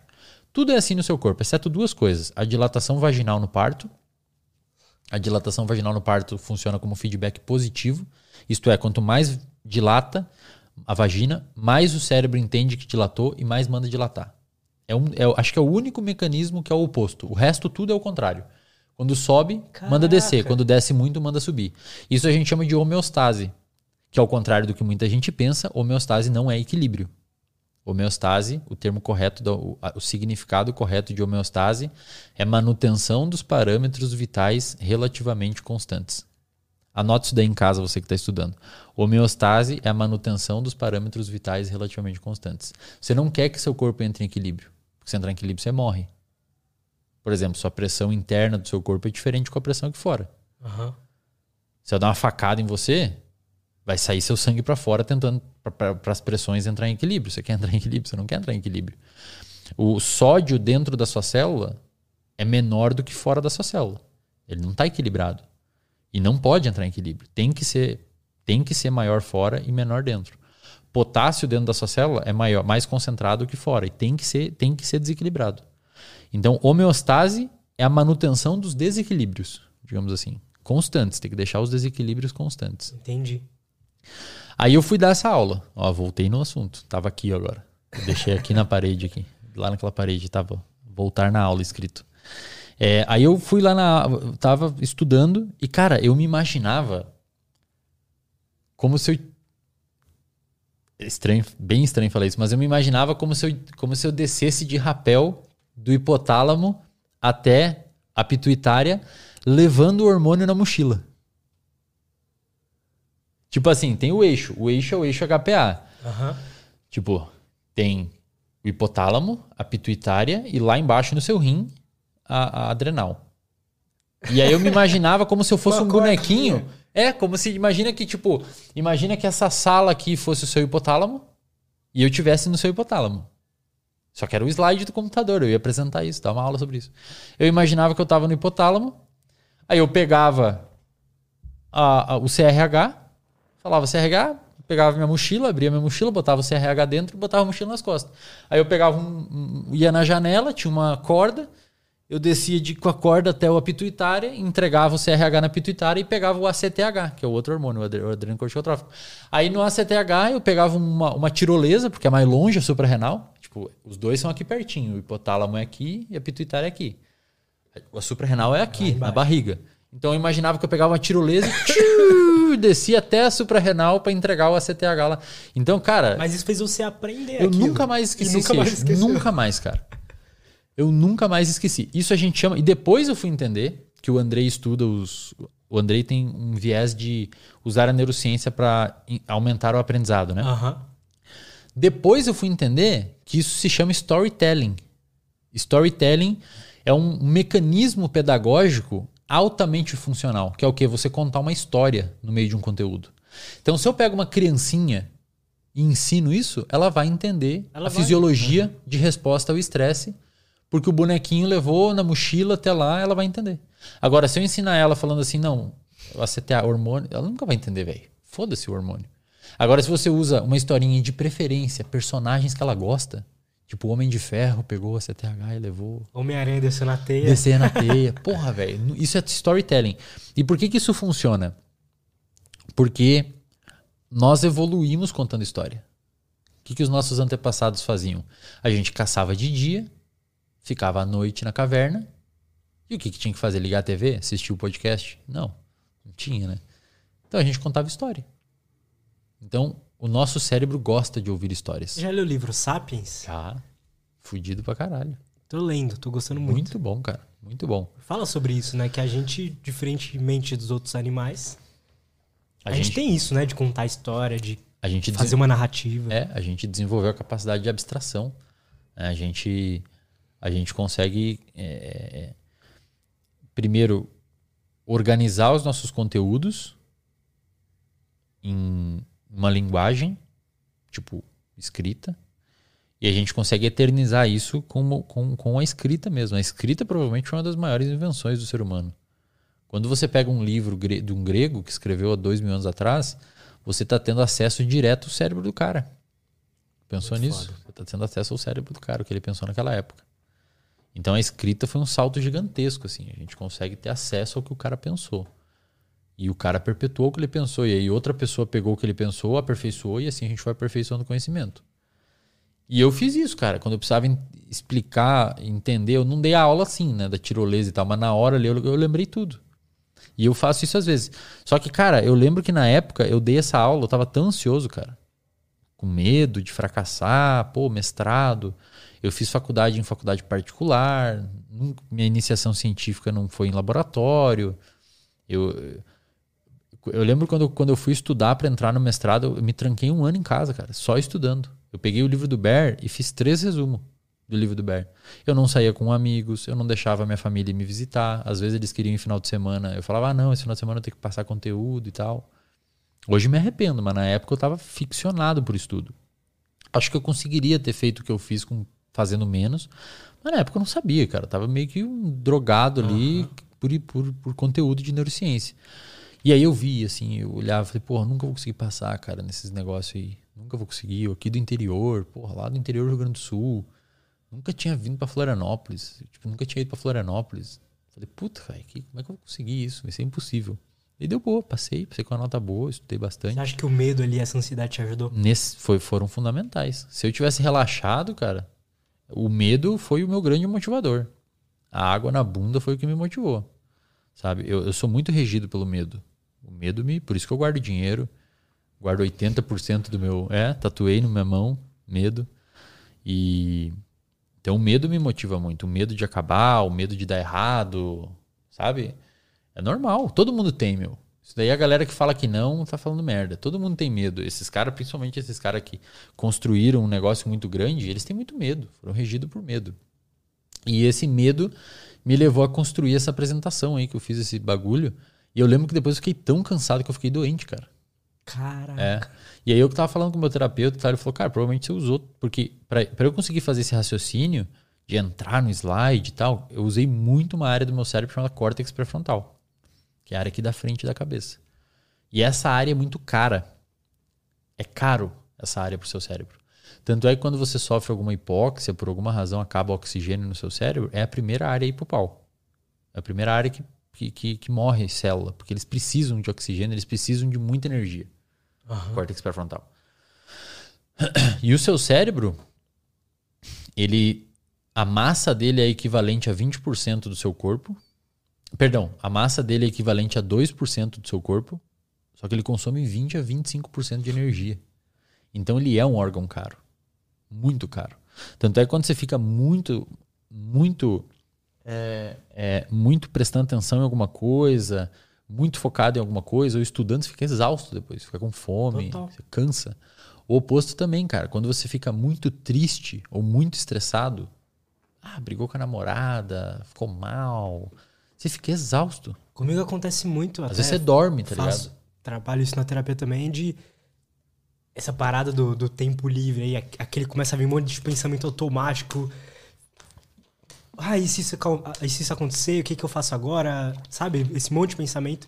Nossa, e como isso cansa, Cansa, mano. cara, cansa. Esse processamento cerebral, ele é exaustivo, nosso cérebro é muito caro.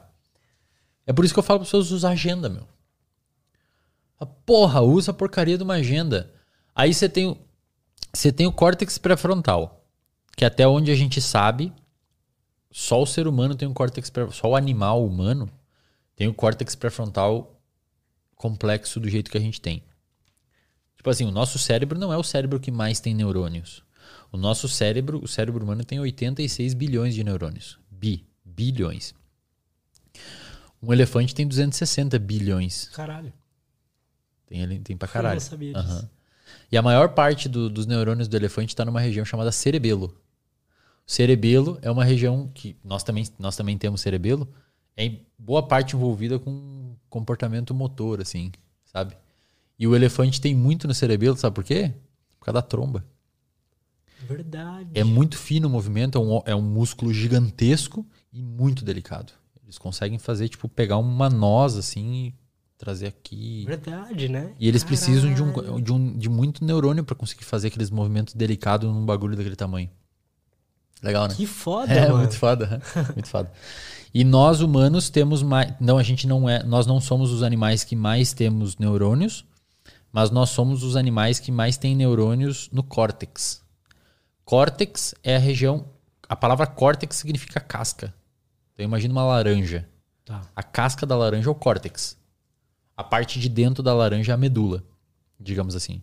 Então você tem a medula da suprarrenal, você tem o córtex da suprarrenal, você tem a medula, o seu cérebro e tem o meio do seu cérebro, que seria a medula, digamos assim. O córtex cerebral humano, ele tem proporcionalmente mais neurônio do que todos os outros animais. O nosso córtex, especialmente o pré-frontal, tem muita célula ali, muito neurônio ali. Nos outros animais, embora eles tenham mais neurônios, no córtex eles têm relativamente menos. Relativamente menos em relação ao número total deles. O córtex pré-frontal é onde tá o nosso raciocínio, onde está nossa capacidade, criatividade? é, onde está a nossa capacidade de abstração. Tem muita coisa que o córtex pré-frontal faz. Imagina assim, é, é, se eu falo assim para você, Lutz, cara, não come, não come chocolate todo dia, porque se você comer chocolate todo dia, ano que vem você pode desenvolver diabetes. O ato de você decidir não comer chocolate todo dia foi desenhado pelo córtex pré-frontal. Ele conseguiu simular um futuro onde você decide hoje não comer chocolate para depois no futuro não ter um problema. Um cachorro não vai fazer isso. Uhum. Se você der bife todo dia, carne gordurosa todo dia para um cachorro, ele vai comer. Ele não vai falar assim, não, não vou comer isso aqui porque pode me dar aumento de triglicerídeo. O cachorro ele vai comer aquilo. Ou eu não vou, não vou comer tudo hoje o bife, amanhã eu vou comer o resto. Ele come, sabe? Por quê? Porque eles não têm esse córtex pré-frontal tão avantajado. A gente tem. E uma das funções do córtex pré-frontal, voltando naquele outro tópico, é as funções executivas. Que me corrija se eu estiver errado, mas eu, veio um cara aqui falar sobre TDAH e tal, e ele falou que o TDAH ele tem mais dificuldade nessas funções O executivas. TDAH ele tem uma dificuldade aumentada nas funções executivas, porque o que ele falou está correto. Porque o, o córtex pré-frontal, um dos, um- um- um uma das gasolinas do córtex pré-frontal é a dopamina. Então, o aumento tem uma via de dopamina que sai da área tegmentar ventral e vai até o córtex pré-frontal. Essa via a gente chama de via mesocortical. Não precisa saber esses nomes, mas só para galera que quiser pesquisar mais. Sai da área tegmentar ventral e vai para via pro córtex pré-frontal. Essa via se chama via mesocortical. Uhum. A gente tem outras vias de dopamina no cérebro, mas essa é agora importante para nós. A dopamina no seu córtex pré-frontal, ela é como se fosse a gasolina dele. No TDAH, existe uma diminuição da produção de dopamina. Ele tem menos dopamina. Entendi, então por faz alguma modificação genética, sei lá, o TDAH é bem genético.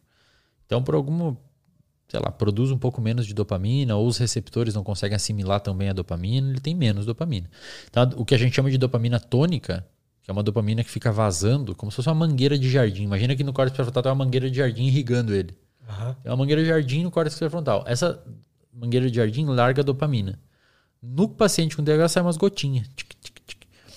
E aí, quais são as funções do córtex pré-frontal que são prejudicadas no TDAH? Controle executivo, as funções executivas que eu já vou explicar, e controle de impulsos.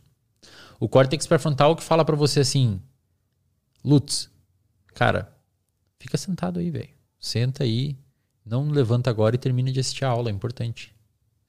É o córtex pré-frontal que faz isso. O córtex pré-frontal, você pode dizer que ele faz a coisa difícil. Uhum. Ele é o cara que faz a coisa difícil. Tipo assim, cara, não vai lá agora na cozinha pegar aquele bolo porque você tem que terminar de assistir a aula aqui. Ou mandar terminar de escrever esse e-mail pro chefe. É ele que faz você ficar, o córtex pré-frontal. É ele que fala, não come aquilo ali, não fuma esse cigarro, não toma essa cerveja agora. Controla o seu comportamento. É ele que inibe o comportamento, ele freia o comportamento. Tanto é que o álcool desliga o córtex pré-frontal. No álcool você fica impulsivo. Você faz coisas que não, não faria antes. Então esse é um ponto. O paciente com TDAH, muitas vezes ele tem o um componente hiperativo, não são todos que têm, mas grande maioria uhum. tem. Ele fica tipo, ele não consegue ficar parado, porque o córtex pré-frontal não consegue segurar. Tipo assim, o freio tá, ele pisa no freio, mas não funciona o freio.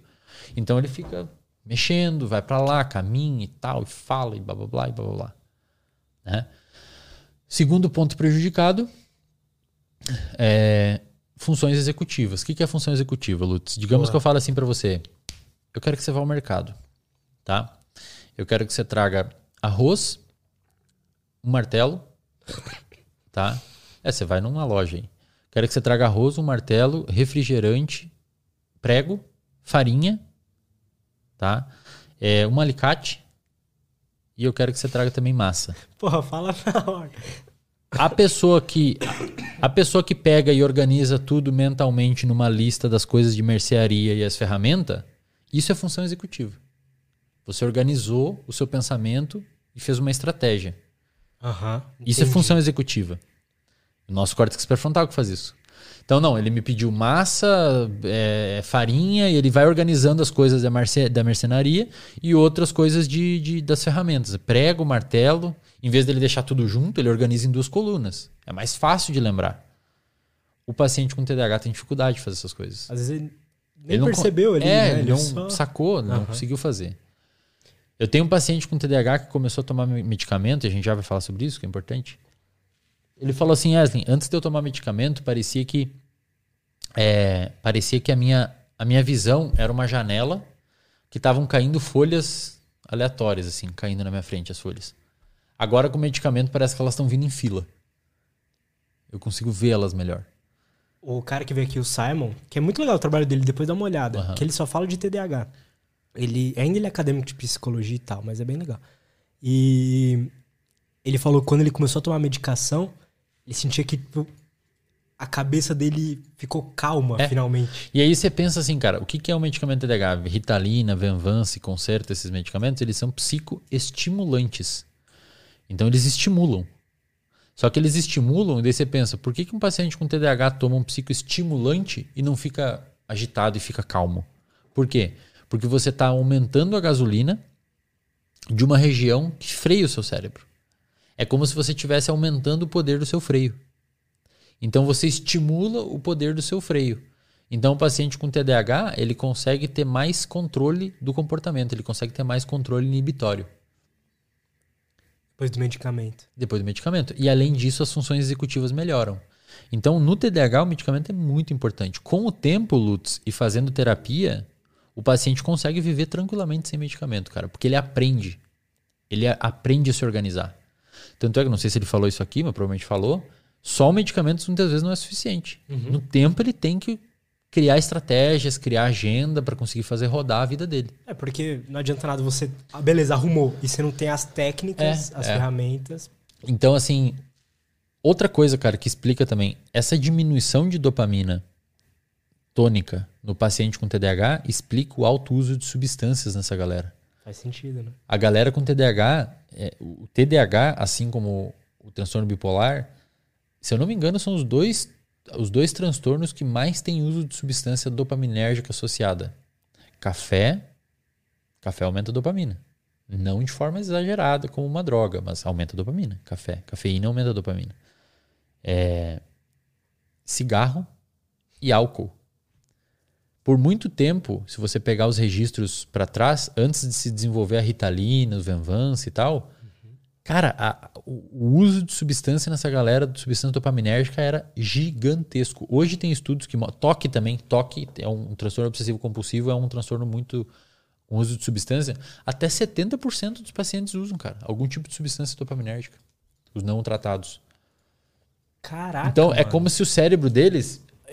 Ele tá querendo é, voltar é ao normal. É ali, como né? se o cérebro deles estivesse buscando aquela dopamina que tá faltando. Mas por que não, por, por, exemplo, pode ser uma pergunta burra, mas por que, que o, o café, no caso, não, não vai funcionar tão bem quanto o medicamento? É muito pouco potente. Entendi. O medicamento ele tem uma farmacogenética, uma, uma farmacodinâmica, uma farmacocinética que vai reto no receptor lá. O café é mais amplo, né? Tem uma galera que toma esses medicamentos sem ter, né? Não tem sentido nenhum, cara. Porque se você já tem o um, nível de dopamina ajustado e você aumenta mais, vai acontecer o quê? Você pode, Falta se você, to de... você pode tomar demais e, inclusive, ter uma alucinação, uma psicose induzida por esses. É uma anfetamina, cara. Venvança é anfetamina. É derivado da anfetamina. Você está mexendo num sistema muito perigoso. Você está desregulando um sistema muito perigoso. Sem falar que dá uma bad na galera depois que não precisa. No final eles ficam muito mal. Sabe? Dá baixo o efeito, eles ficam zoados assim e tal. Outro ponto importante é algumas poucas pessoas, poucas pessoas que têm TDAH apresentam um fenômeno chamado de hiperfoco. Que da outra vez a gente até mostrou um vídeo aqui, lembra? Foi, legal. É. legal aquele vídeo. O Michael Phelps é um deles. O Michael Phelps, o nadador, tem TDAH e ele falou que ele encontrava essa calma embaixo d'água. Virou o maior medalhista olímpico. Ele Caraca. ficou tão aficionado. Essa dopamina que faltava. Talvez porque embaixo d'água não tinha tantos estímulos, né? Não sei, cara, mas ele, ele, ele, essa dopamina que faltava, ele encontrou num comportamento. Que é o comportamento de nadar. Então ele ficou muito, muito, muito viciado em nadar. Tipo, ele, era o lugar que ele se acalmava. Será que ele é... toma medicamento? Não sei. Não sei se ele fez uso de medicamento na, na história dele. Mas a, a natação para ele, ele, ele já falou isso em entrevista no livro dele também. A natação para ele era, era o lugar que, que, o cérebro dele parava de, de, de pensar. Que interessante. Muita coisa. E ele ficava calmo. Então, cara, ele meio que viciou em natação, sabe? E tem, eu tenho paciente com TDAH que é muito bom com cálculo e foi pro mercado financeiro e ele fica em hiperfoco um tempão trabalhando, sabe? Então, você não consegue desenvolver esse hiperfoco. Agora eu tô aqui, eu tenho TDAH e vou desenvolver hiperfoco. Não, algumas pessoas conseguem, por sei lá por quê, conseguem direcionar isso a algum comportamento. Só que é o cérebro. No final das contas, tudo é neurociência. É. No final das contas, tudo vai para neurociência. A gente estava falando da, de como todas as, todas as disciplinas agora estão indo para isso. Não tem como, cara. Como é que você vai estudar um comportamento de uma pessoa com TDAH sem você saber o que é dopamina? Que é um negócio que está faltando no cérebro do cara. Ou sem saber você saber o que é córtex pré-frontal, que é a região que está mais menos funcional no cérebro do cara. Então, quando você vai estudar comportamento, formação de hábitos, etc., no final das contas você vai cair na neurociência. Tem como, sabe? Por isso que, acho que talvez por isso que o engajamento lá do Instagram que a gente comentou é alto, sabe?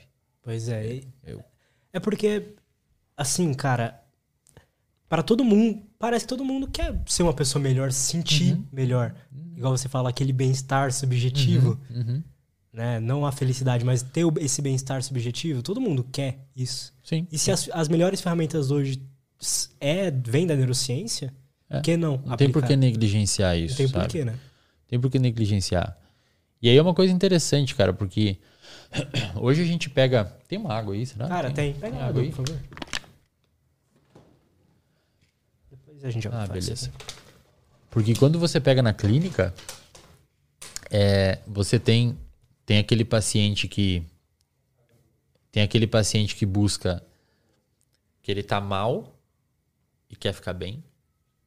E tem aquele paciente que chega na clínica bem e quer melhorar alguns aspectos. Então, quando você chega lá, por exemplo, que eu falei lá na live que tá dentro do RD. Digamos que você é um cara é, que tem um comportamento mais impulsivo, ou que você é um cara que não acredita em você, e mesmo assim você trabalha. Sabe? Você não tem um transtorno. Você não é depressivo, você não é. Obrigado, viu, irmão? Obrigadão. Você não, não é deprimido, você não é uma pessoa com problema, você não tem nenhum transtorno de ansiedade, você não tem transtorno de estresse pós-traumático, você não tem nenhum transtorno depressivo, você não tem nada assim, clínico, sabe? Certo. Mas sei lá. Você está prestes a aceitar um trabalho novo, você está prestes a, a casar, morar junto, você está prestes a, sei lá, mudar de cidade, você está prestes a ter um evento na sua. Ou você quer buscar isso. Cara, uma terapia cognitivo comportamental é muito importante. Nossa, cara, como, Porque como você- mudou minha vida É isso. porque você vai conseguir desvendar esses sistemas de crenças, esses sistemas de mecanismo compensatório, principalmente os mecanismos compensatórios. Esses mecani a forma que você se comporta frente ao que você acha de você, cara, quando você pega isso, mesmo que você muitas vezes não resolva o comportamento, mas aí você vai jogar o jogo sabendo das regras do jogo. Aí você vai jogar o jogo, tipo, ah, você tem uma crença de desamor, você tem uma crença de, de insuficiência, uma crença de insuficiência. Aí o meu chefe vai quer uma reunião comigo e, e tem a chance dele me, me dar uma vaga nova de trabalho. Aham. Cara, se você tem uma crença de insuficiência, a chance de você se sabotar e falar, pô, ele não tá fazendo isso, ele tá fazendo isso porque, porque é meu amigo e não porque eu sou bom, acho melhor não aceitar.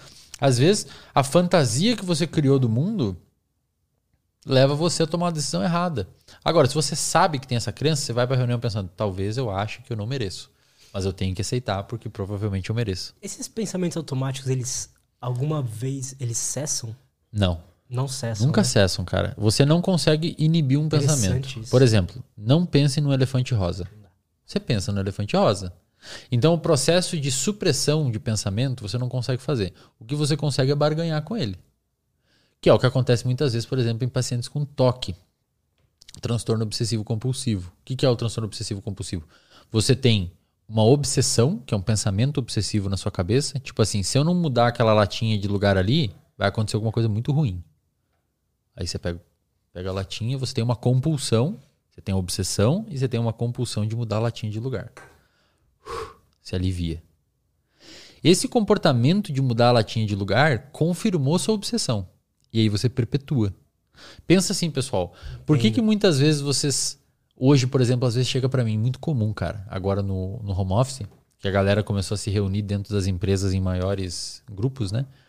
Aí às vezes chega um empresário, um cara um pouco mais velho, vem, pô, Wesley, pô, cara, tô tendo que fazer umas reuniões aí com muita gente, fico meio ansioso, fico desconfortável. Eu, pô, não falava? Não, nunca falei, sempre evitei. Sempre evitei falar em público, nunca foi um cara. E eu falo pra ele, esse foi o seu maior erro. Você fugir do seu medo. Porque quando você foge de um medo, você justifica ele. Você, você confirma que ele é realmente um medo. Você entende, cara? Então, você tem medo de falar em público.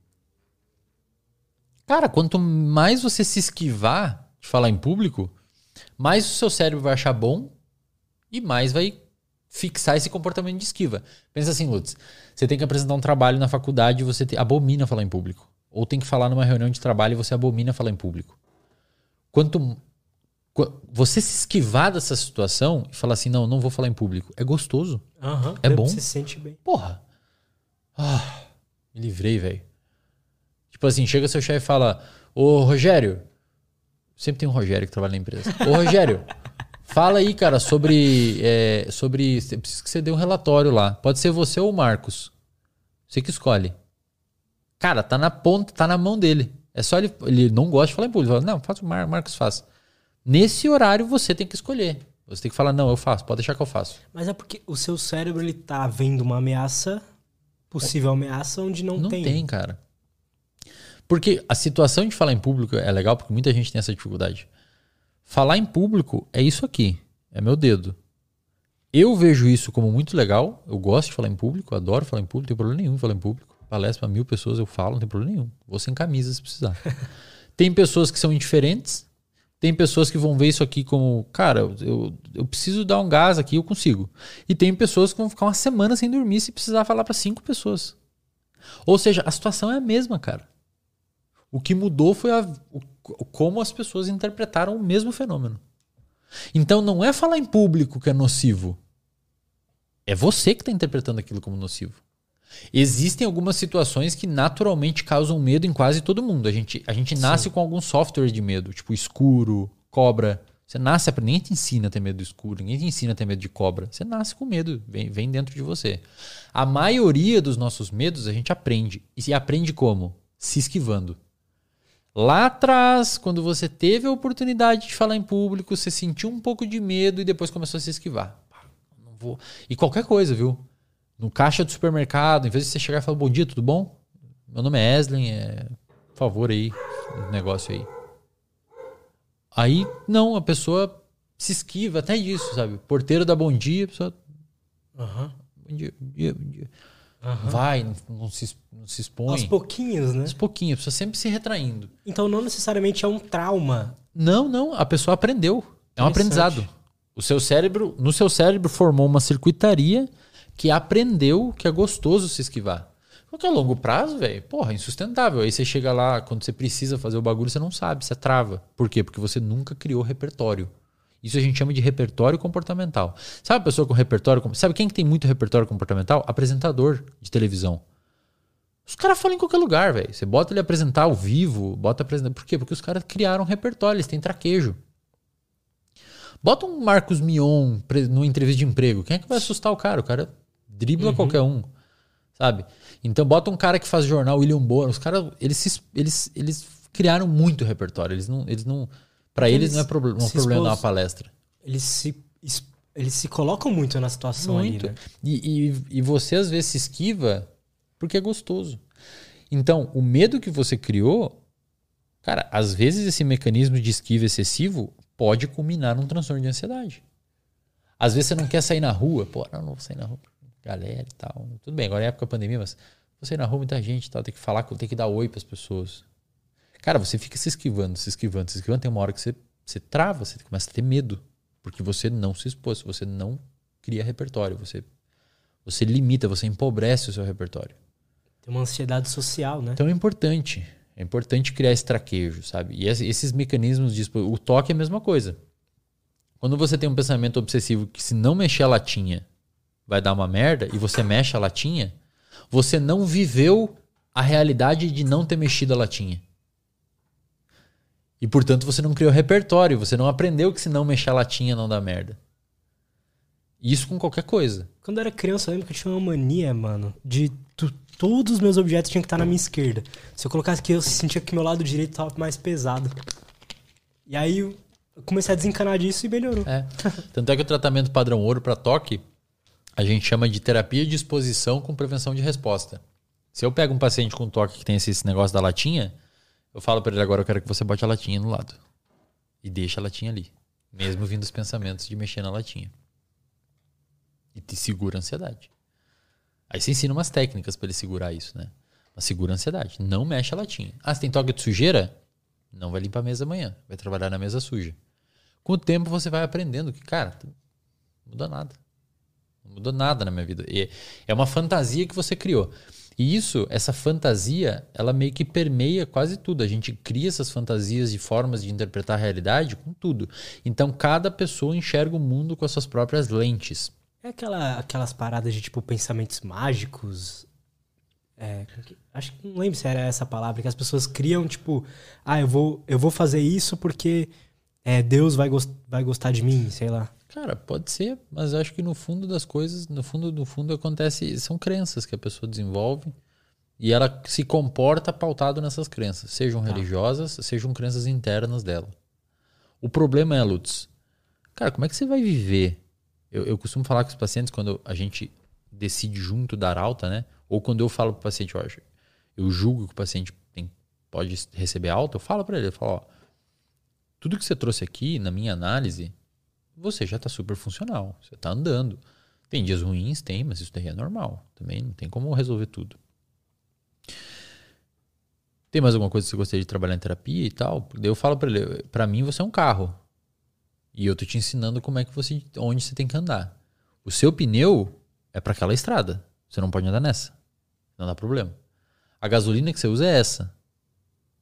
Você é um, você é um carro que tem que ir nesse mecânico. A cada X dias você tem que ir no mecânico. Tá? Fazer atividade física e tal. Você tem que manter isso daqui em dia sempre, tá? o sono. Então todo dia você tem que ver o seu óleo. Todo dia tem que dormir bem. Eu, eu, eu, eu, eu, eu, eu explico pro paciente como ele funciona. Você é um cara que não lida bem com frustração. Então é bom você controlar a sua expectativa. Se você ficar jogando sua expectativa sempre alta, você vai se frustrar pra caramba. Então cuida da sua expectativa que você não lida bem com frustração. Você é um cara que lida bem com frustração, o outro paciente. Eu acho que vale a pena jogar a expectativa um pouco pra cima pra dar um gás motivacional na sua vida. Já que se você se frustrar, você vai lidar bem. Então vamos botar a expectativa um pouco em cima Cara, que foda. e vamos dar um gás. Se você lida mal com expectativa, com frustração, cara, 200 mil, 100 mil inscritos no canal até o final do ano tá ótimo na sua cabeça. Fica com essa expectativa. Se você lidar bem com frustração, vamos botar 2 milhões. 2 milhões até o final do ano. E vão correr atrás. Porque se não chegar, você vai lidar bem, os seus mecanismos permitem que você lide bem. Eu explico como ele funciona. Eu falei, cara, você é um carro de rally. Você tem que andar nessa estrada e não pode andar no asfalto. Você é uma Ferrari. Vai botar uma Ferrari andar no rally? Vai estragar tudo a Ferrari. Então você anda bem aqui. Uma Ferrari, sei lá, você é um cara que tem que ser organizado, tem que ter agenda, tem que fazer atividade física. E é assim que você anda. Você apresenta para as pessoas, para seus pacientes para a galera que te segue também, qual que regra de jogo, Exato. qual o jogo que ela tem que jogar. que ela tá Essas são as regras do jogo, cara. Se você violar essa e essa, vai dar uma merda. Por exemplo, você é um paciente bipolar. Cara, se você dormir, se você negligenciar o seu sono, é a regra número um. Você vai quebrar a regra número um? Beleza, mas esteja avisado que daqui dois meses você vai voltar aqui pra mim todo mal, todo zoado do seu humor. Essa é a regra. Joga o jogo sabendo das regras. E aí muitas pessoas não, não sabem dos bagulho delas, entendeu? As pessoas não têm noção, cara. As pessoas não têm noção, Lutz. Eu me impressiono. A galera não sabe É o que tá porque fazendo. sozinho é muito difícil. Não, mas nem, é, é difícil, sim, com certeza. É difí- Nesse aspecto de crença e tal, é muito foda. Mas eu digo assim, Lúcio, as pessoas, elas não sabem, cara. Tipo assim, onde estão, sabe? Que é 2000, que, que ano que é, que, que tá acontecendo no mundo, Entendo. o que, que tá acontecendo na economia, o que, que, que, que, que você vai fazer? Onde você quer chegar? Onde você tá? Para onde você quer chegar? A gente tem uma capacidade de fazer esse cálculo temporal. Então, tipo assim, eu quero chegar aqui. E eu, e eu provavelmente vou levar esse tempo para chegar aqui, nesse trabalho. E nesse tempo para chegar nesse trabalho, eu tenho que fazer isso, isso e isso. E para fazer isso, isso e isso, beleza, em alguns blocos, digamos que eu tenho 10 anos aqui, eu quero eu- eu- isso, essa mão é hoje e essa mão é daqui 10 anos. Tá. Eu quero daqui 10 anos tá vivendo de X forma em X emprego. E hoje eu tô aqui. O que que eu tenho que fazer para chegar aqui? Beleza, eu tenho que fazer, sei lá, tenho que fazer isso, isso e isso. Tenho que juntar um dinheiro que me permita ter tempo para fazer não sei o quê, ou para abrir o tal negócio, que depois eu faço isso.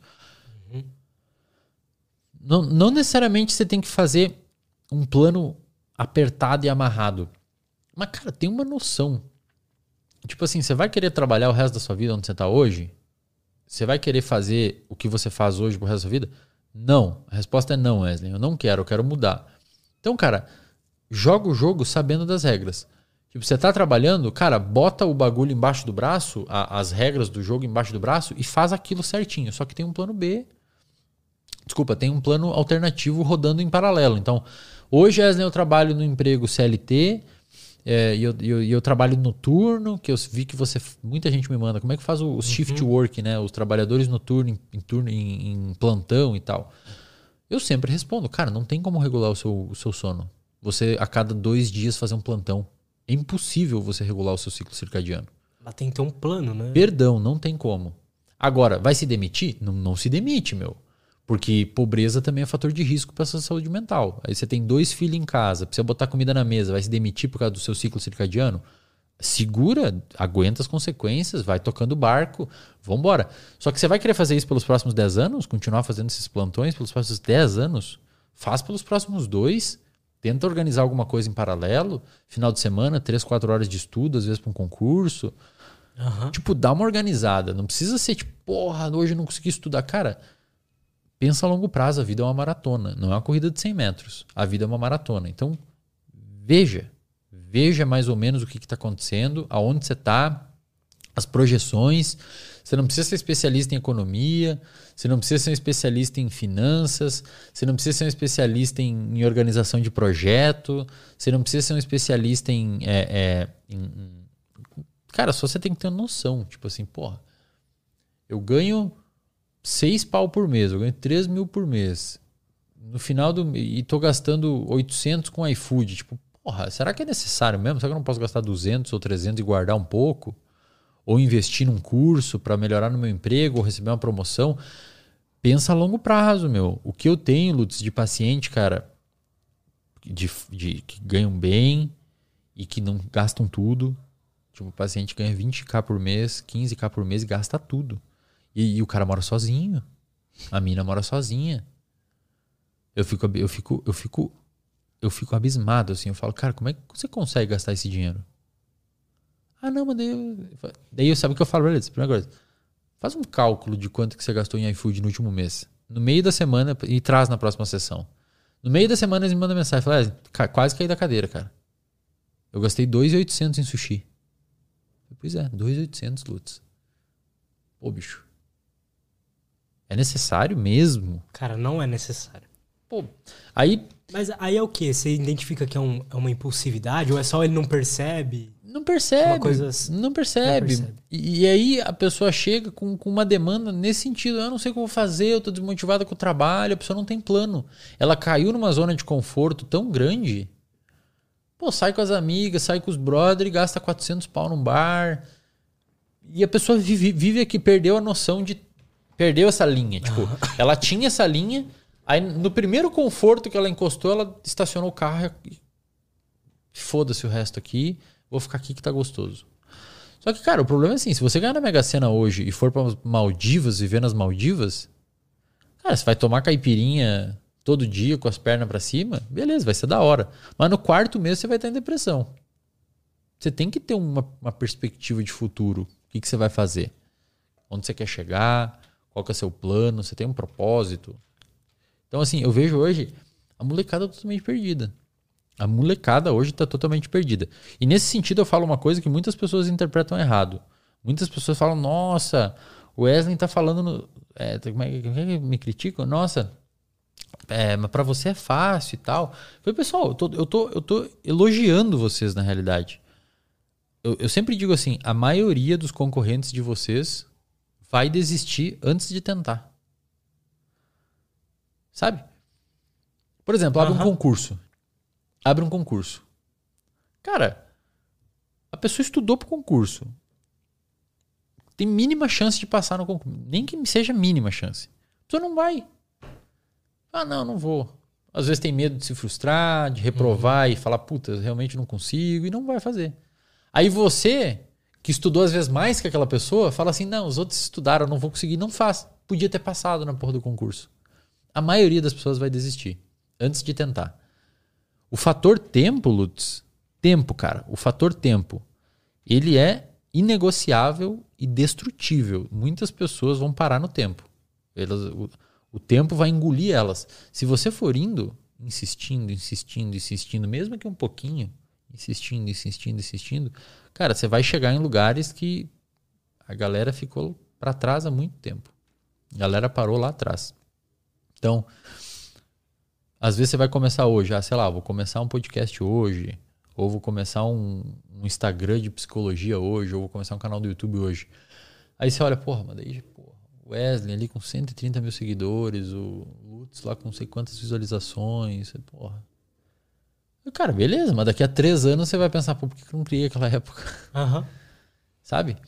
E- Eu não sei de onde vem isso, mas você pode explicar melhor, mas eu vejo a galera da minha geração também, eu tenho 22 anos, mas tipo assim, eu me senti perdido a vida inteira quase, até pouco tempo atrás, de saber o que eu gostaria de fazer, qual o caminho que eu quero seguir, eu não sei se isso é algo da geração, porque eu vejo muita muitas pessoas próximas, assim, amigos de escola e tal, que são perdidos ainda, Cara, eu não sei. ou se isso é algo de... Eu não sei, cara. Eu acho que assim, primeiro, eu acho que de fato você assim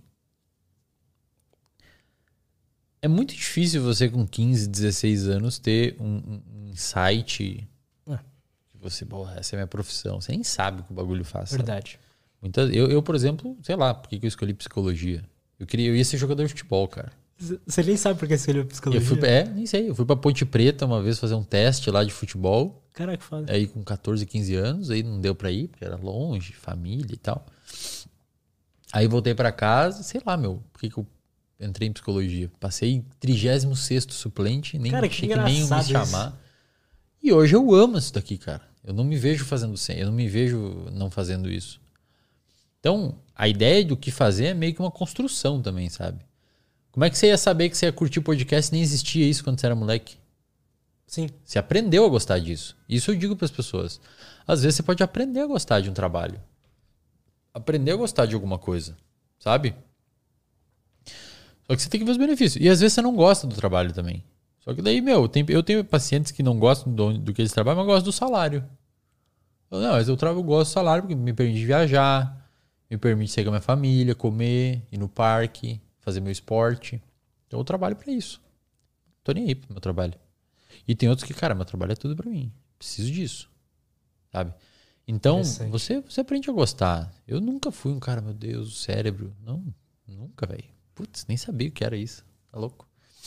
Então, eu aprendi a gostar. Aprendi a gostar. Comecei a perceber recompensa nisso. Gostei disso e tal. Mas o que eu digo da molecada de hoje, cara. E, cara. Não sei se é cultural se, se é uma bolha também, que eu posso estar com uma interpretação equivocada. Mas às vezes você vê, sabe, umas perguntas que me mandam lá no Instagram. Eu abro caixinha direto lá, respondo as perguntas da galera. Pô, às vezes é umas perguntas que eu falo, cara, que mundo que essa pessoa tá vivendo, bicho? Por quê? Dá um exemplo. Não, tipo assim, é, é- tipo assim, acordo meio-dia e, e, sei lá, tomo café à noite. Eu falo, cara, eu entendo que muitas pessoas não têm acesso a esse conhecimento e tal. Mas, tipo assim, é- é- é, não, não sei o que fazer. Tenho 35 anos, não sei o que fazer. Eu penso assim, pô, cara, é uma deficiência de educação no país, é uma deficiência de uma mentoria que alguém deveria dar para essas pessoas, assim, no sentido, não no sentido de ganhar grana, não, mas sei lá, chegar na escola e apresentar de uma forma diferente as profissões, possíveis profissões. Não sei, cara, mas a, a- galera, eu vejo que- que as pessoas não têm uma linha, sabe?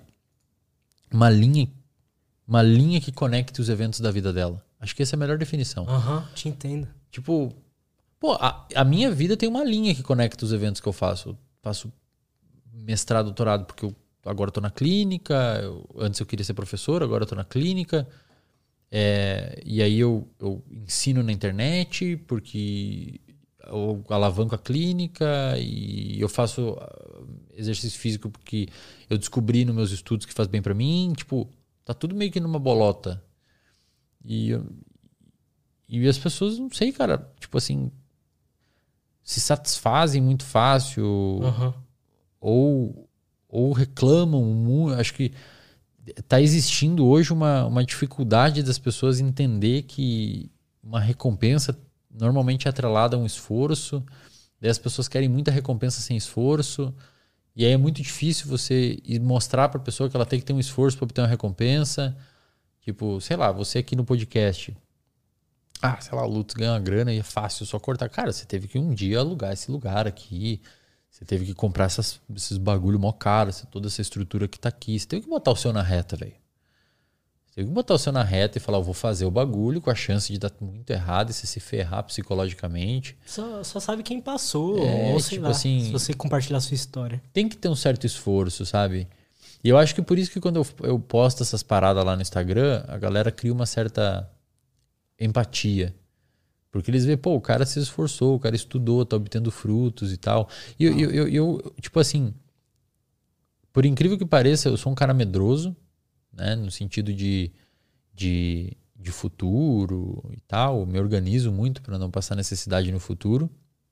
Mas a minha vida é simples, cara. A minha vida é muito simples. Eu moro num apartamento de dois quartos, agora que eu vou morar sozinho, vou ter, finalmente vou ter. Cara, até hoje eu atendo no meu quarto. Eu um tenho uma clínica com nove terapeutas, a minha clínica.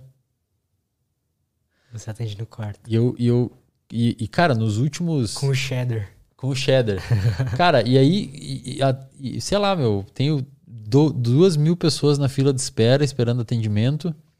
Nove profissionais trabalhando comigo. Abri a clínica em outubro. Tipo, oficializei a clínica em outubro. Comecei a contratar o pessoal. Todos eles com a agenda cheia. Secretária. Cara, tipo, faturamento bom. E, e fiz curso, já fiz seis dígitos em um curso, eu vendendo sozinho o bagulho, não tinha ninguém me ajudando, nenhuma Mano, que equipe. loucura isso, Tinha né? equipe nenhuma, cara. Full orgânico. Os caras, full orgânico, nunca gastei um real, Lutz. Botei 130 mil pessoas no Instagram, nunca gastei um real de tráfego. Cara, um eu- real. Tá ligado? Ag- Eu tenho, agora eu tenho uns caras que me ajudam nesse que eu vou lançar, vou abrir essa semana o curso. Tem uns caras que me ajudam. A gente tá com um grupo de WhatsApp lá com o pessoal que vai se inscrever no curso e tal, né? A gente colocou duas mil e poucas pessoas no grupo de WhatsApp. Sem um real de tráfego pago. Sabe? Cara, eu sou o cara que mais fala que orgânico é muito melhor que. E aí os caras falam assim, Pago. tipo, pô, isso aí é muito fora da curva, cara. Como é que você consegue? Você. Já me falaram mil vezes. Já me falaram, a galera que manja de marketing já me falou assim, Eslen, você, cara, com o seu engajamento e com a sua história, assim, é. é é pouco, poucas pessoas fizeram o que você fez dentro da internet. Você conseguir crescer tanto em tão pouco tempo, sem tráfego e ter um engajamento tão alto. Tipo, eu abri uma live esses tempos, deu mil e poucas pessoas do nada. Tipo, Cara, você tem noção que se ninguém. você fizesse o joguinho do marketing ali, você, tipo, faturaria. Aí o que o cara falou, Muita teve, teve um cara que manja muito de marketing que falou assim, Aslen, cara, vou ser bem sincero com você, cara. Você, do jeito que tá agora, não faturar 5 milhões de reais no ano é muito desperdício. Você faturaria tranquilo, mas assim, de olho Tranquilo. fechado, 5, 5 milhões no ano. Faturaria tranquilo. Aí ano passado eu resolvi abrir um curso. E na época eu tinha 70 mil seguidores no Instagram. Em novembro eu abri. Aí hoje tem 131, eu acho. Aí eu abri, mano. abri o bagulho. Falei, pô, vou fazer aqui. Até postei com meu pai. Não sei se meu pai tá assistindo aí, devem estar assistindo esse horário que tava assistindo. Até postei com meu pai. Eu falei, pai, se der 30 mil reais o curso, eu pago um barril de chopp pra vocês. E deu, porra, deu 160 mil, tá ligado? Líquido. E eu fiz sozinho, cara. Eu abri os grupos de WhatsApp, daí enchia um grupo, eu fiz tudo errado. Aí enchi um grupo de WhatsApp. Eu, eu, a galera me mandava DM, aí eu atendendo os pacientes, eu só ia responder de noite a galera. É, nem fechou, acabou o grupo e tal. Daí eu tinha que abrir outro e avisar no grupo, porque hoje tem ferramenta que você usa, a pessoa cai em grupos, sabe? Você cria um Certinho. monte. É. E eu perdi a gente, cara. A pessoa, pô, queria entrar, não tem mais vaga no grupo. Aí a pessoa tinha que me mandar mensagem, eu abria outro grupo, enchia. E deu uma galera. Tipo, eu ia abrir 100 vagas, abri 200, lotou em 40 minutos. Derrubaram o site, cara, de tanta gente entrando. Cara, isso. Agora tem gente que eu abri esse, os caras me mandando mensagem, falar, Eslen, eu vi o valor que você vai cobrar, eu tô disposto a pagar 50% a mais se você já garantir a minha vaga. Agora, eu te deposito agora no Pix. 50% mais. Fala, não, cara, não, não é esse o problema e tal e tal. E eu não sei, não sei, cara. E daí eu, daí eu falo assim para as pessoas, me perguntam, pô, não sei o que. Cara, eu não sei, velho, o que eu faço. Eu não sei o que, que eu faço, eu não sei o que Cara, acontece. É um conteúdo de Eu, qualidade. exato. é só Aí isso. volta pro que a gente falou, conhecimento, cara. Você Conhecimento. estudar, as pessoas acham, as pessoas acham agradável isso. As pessoas acham agradável ouvir alguém que entende sobre um assunto e sabe explicar aquele assunto, especialmente se aquele assunto impacta a sua vida. Nossa, com certeza. Então eu falo para os terapeutas, para os nutricionistas, para os educadores, para os profissionais da educação física, para os seja lá a pessoa que está me ouvindo aí, para os professores, para os cientistas, a melhor coisa que você pode fazer para alavancar o seu negócio ou aumentar o seu faturamento é entregar o conteúdo que você sabe sem medo. Muitas pessoas falam, não, não vou explicar isso aqui, isso aqui é coisa de curso. Eu falei, meu, explica essa porra aí, meu. Bota essa coisa na internet de graça no curso, você vai dar muito mais aprofundado. Aham. Os caras ficam segurando o conteúdo, libera isso daí. E outra, seja você, cara. As pessoas não querem ver um profissional, porra, que não tem defeito na internet. O cara não tem defeito, velho. Ah, realmente, você nunca fura dieta e não caga, né? Você não caga, não limpa a bunda, não suja a bunda com cocô. Você é o perfeitão. Os caras querem ver isso, velho. Querem ver os caras se fuder, querem ver a parte ruim, querem ver se a pessoa é diagnosticada com algum Cara, problema. é muito mais inspirador. Quer ver crença. Porra, eu já falei, eu tenho um monte de problema, tenho meus negócios, sabe?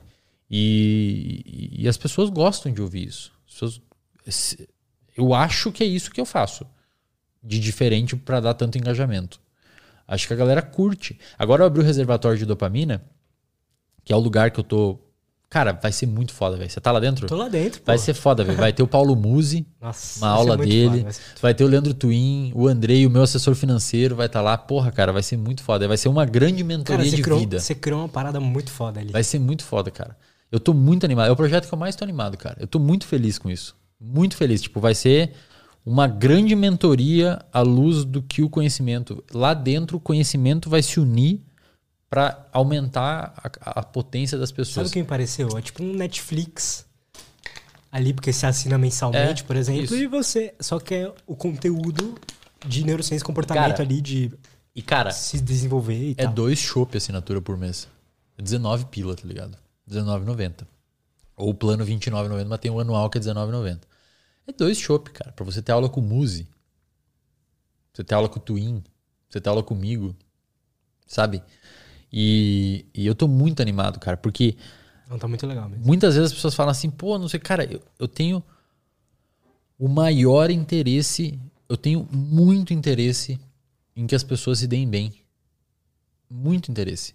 Eu, pô, mas aí eu dou os meus cursos, eu dou tudo as referências, velho. Eu dou tudo as referências, aonde que eu tirei o conhecimento, aonde que eu achei aquele conteúdo, da onde que eu tirei qual artigo. E eu falo pra galera, meu, pega esses conteúdos aqui que eu dou em curso, Obviamente não vai fazer ipsis literis, né? Porque o seu público vai entender que você tá copiando e vai pegar mal pra você. Eu não ligo, não tô nem aí. Só que, velho, um cara que me segue e segue você vê que você fez igual eu, vai pegar mal. Aham. Então, pega o conteúdo, coloca a sua assinatura, dá uma repaginada e divulga, meu. Abre um Instagram, se você for estudante de psicologia e tal, abre um Instagram e começa a divulgar conteúdo.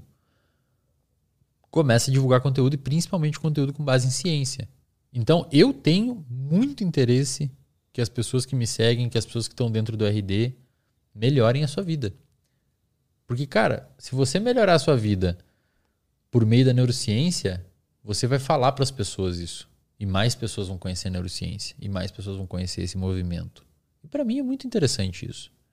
É, para mim é. Então, muita gente é, é mesquinha nesse, nesse sentido, cara.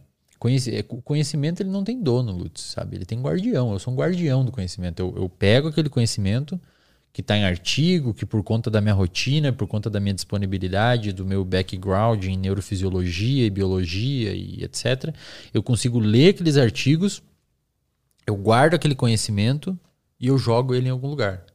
Eu não sou o dono dele. Essa é minha missão, essa é minha é meu objetivo. Esse é meu objetivo Hoje eu te vejo muito como, além de, disso tudo, como um comunicador, um bom comunicador. Um comunicador. cara. Você se É. comunica bem no Instagram com as pessoas, você sabe lidar. É. E acho que essa parte de mostrar que você é um ser humano, né, cara? As pessoas falam, porra, não sei o que, engajamento. Cara, sei lá, meu, o que eu fiz, sei lá, sabe? Não sei.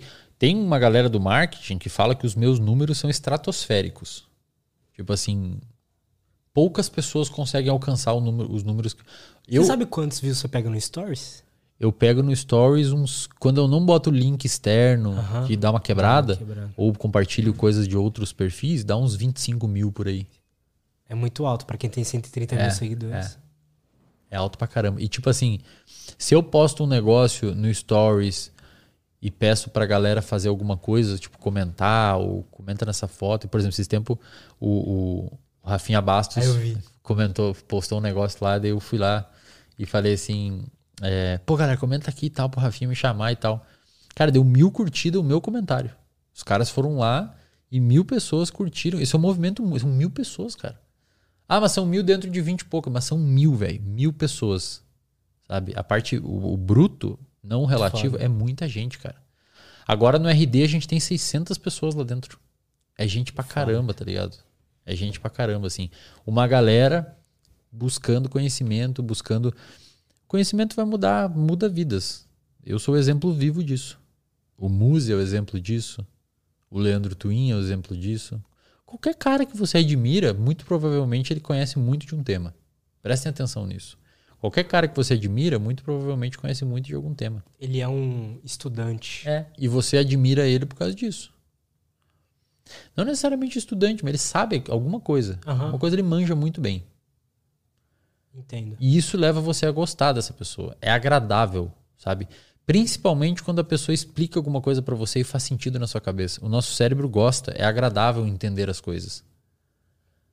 Parece que, faz, parece que sai água do ouvido. Sabe quando você nadou na piscina e de noite você tá em casa e faz aquele. e sai aquela água do ouvido e você. Ah, caralho, coisa boa. É exatamente isso. É quando você entende alguma coisa, cara. Você tá ali batutando, mas por que que isso mais isso dá nisso? Aí você entendeu o bagulho, tipo, parece que acende uma luz e você. Ah, Cara, pra mim essa é a minha sensação favorita. coisa boa, cara, entendi. Parece dar um alívio, assim, sai um peso das costas.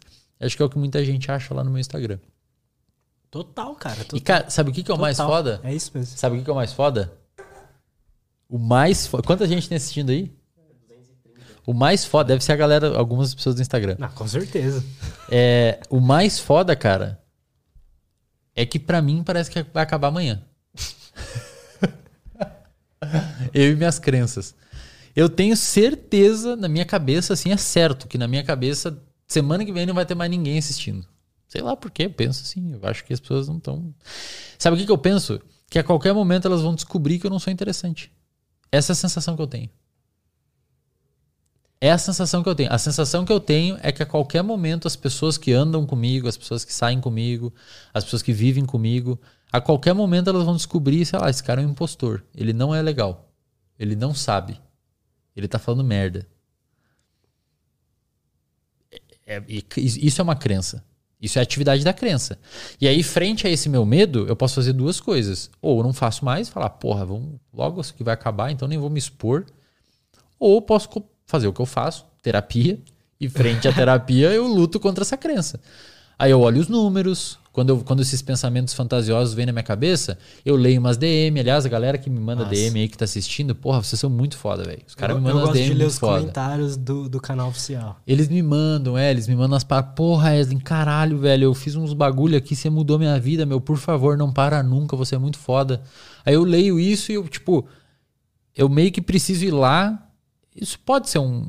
Eu não, eu não- me considero fraco por fazer isso. Muitas pessoas podem se considerar fraco por fazer isso. Eu não me considero, cara. Eu vou lá e meio que eu tenho que olhar assim e falar, pô, os caras estão gostando, acho que eu vou continuar fazendo. E aí eu continuo fazendo. Sabe? Eu, eu, eu, eu acho que é relembrar.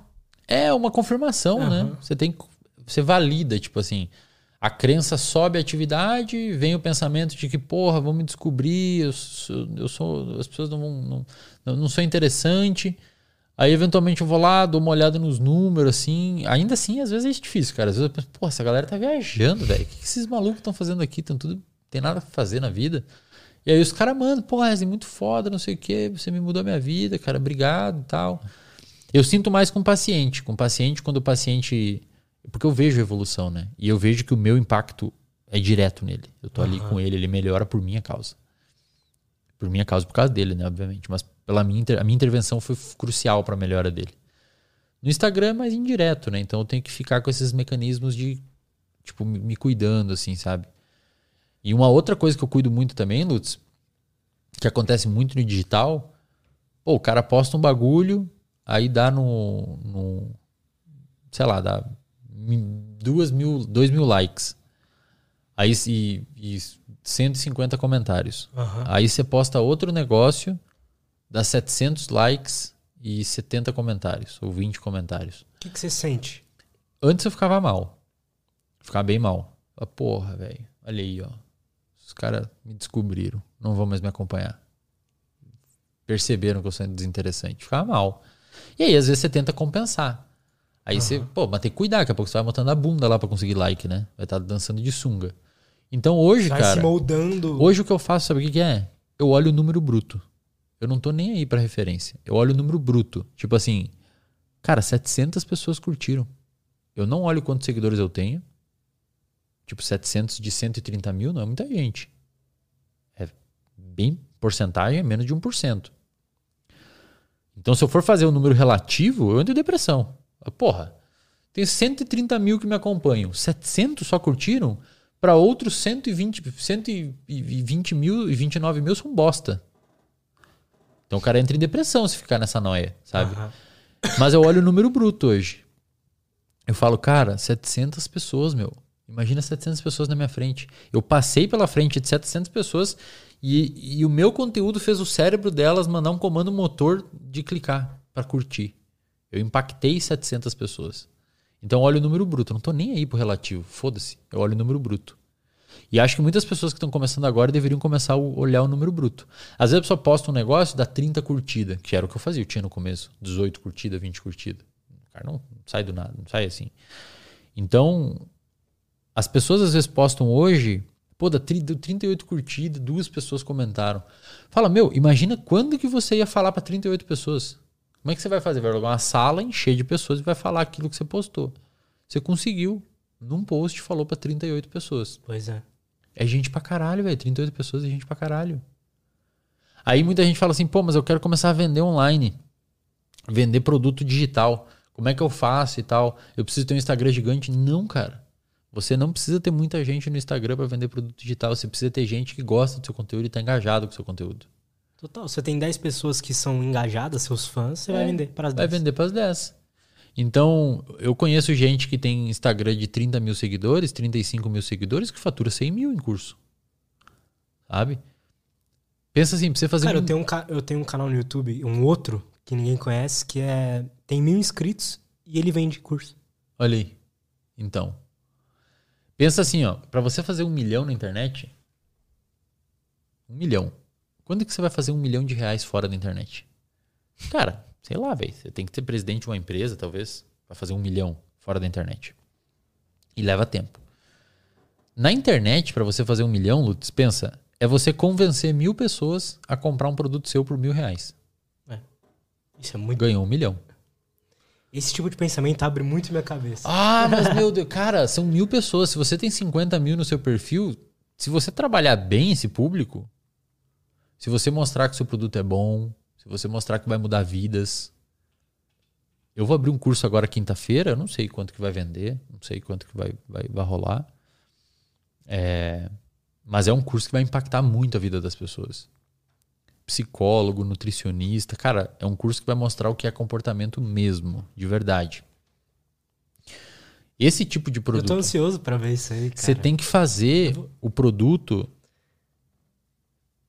Tipo assim, tem que ser um produto bom. Não adianta fazer o bagulho apelativo e ser ruim. Uhum. Tem que ser bom. O público já manjou muitas vezes essas estratégias de marketing. Ah, vai ter uma semana de live de gra gratuito. Sabe aquele meme do cachorro que fica olhando assim? Uhum. Uma semana de live, live do, do transtorno depressivo.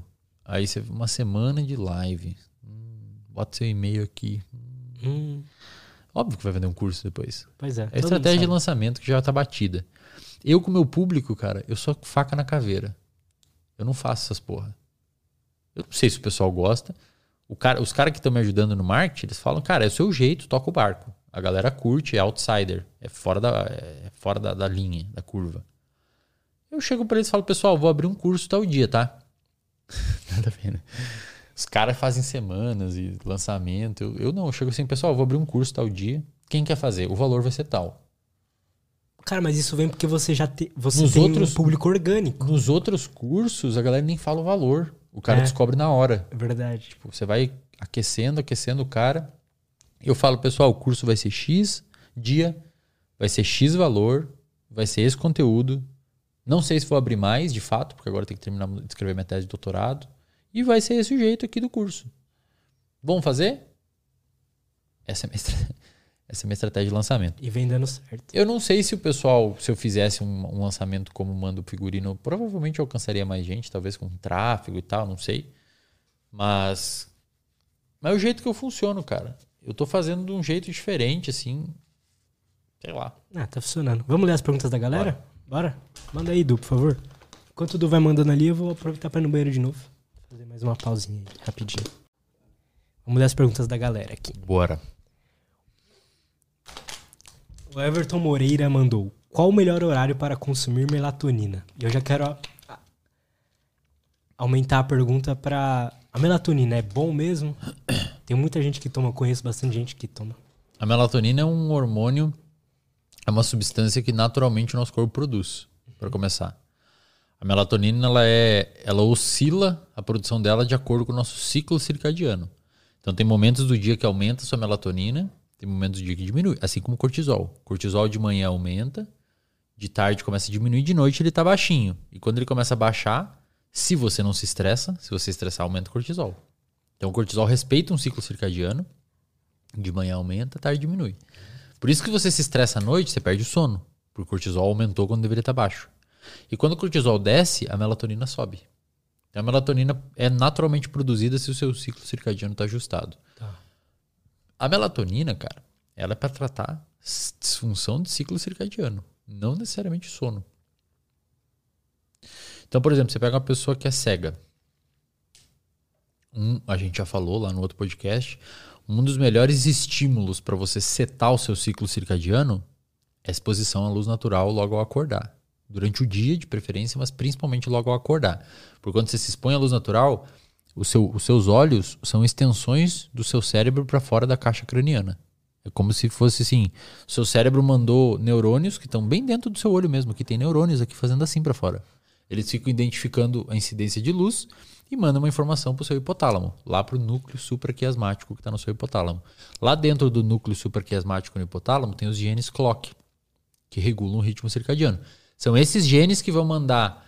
Lembra? Eixo hipotálamo, pituitária adrenal, eixo de liberação de cortisol. O hipotálamo que vai mandar liberar o cortisol em determinados momentos. Esse, é esses relógios que vão mandar o cortisol subir e descer.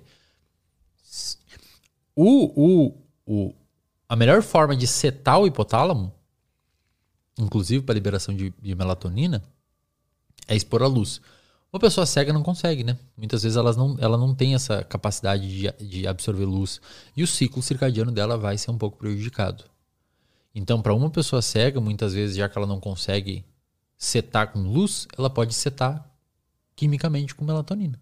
Então, sempre no mesmo período, ela toma melatonina, o cérebro vai entender que aquilo ali aumentou a melatonina, pode ajudar a regular o ciclo e, consequentemente. O sono é um componente do ciclo circadiano. Não é o ciclo circadiano, é um componente. O mais, o mais perceptível, porque a gente muda totalmente o comportamento, né? a gente apaga. Mas tem outras coisas, alerta, fome, tudo isso faz parte do ciclo circadiano. É, para sono, especificamente, cara, tem estudos que mostram que a melatonina melhora 6%, 8% do sono. Quase não funciona. Quase não funciona. Interessante. Agora, se você tem uma disfunção de ciclo circadiano e a luz natural não resolve, aí talvez seja interessante. Tem gente que mesmo sem ser cego pode ter isso? Pode, pode. Algumas pessoas pode ter, às vezes um jet lag, mas, a- mas cara, assim, ó, maioria das vezes se expor à luz natural vai resolver. Pode ter certeza disso, pessoal. Eu rejeitei um patrocínio de. que até tinha bastante coisa a ver aqui com o tema do podcast, mas era de. Eram tipo uns remédios de sono. E aí eu. Tinha um de melatonina e tinha um que era outros componentes lá. E aí eu rejeitei.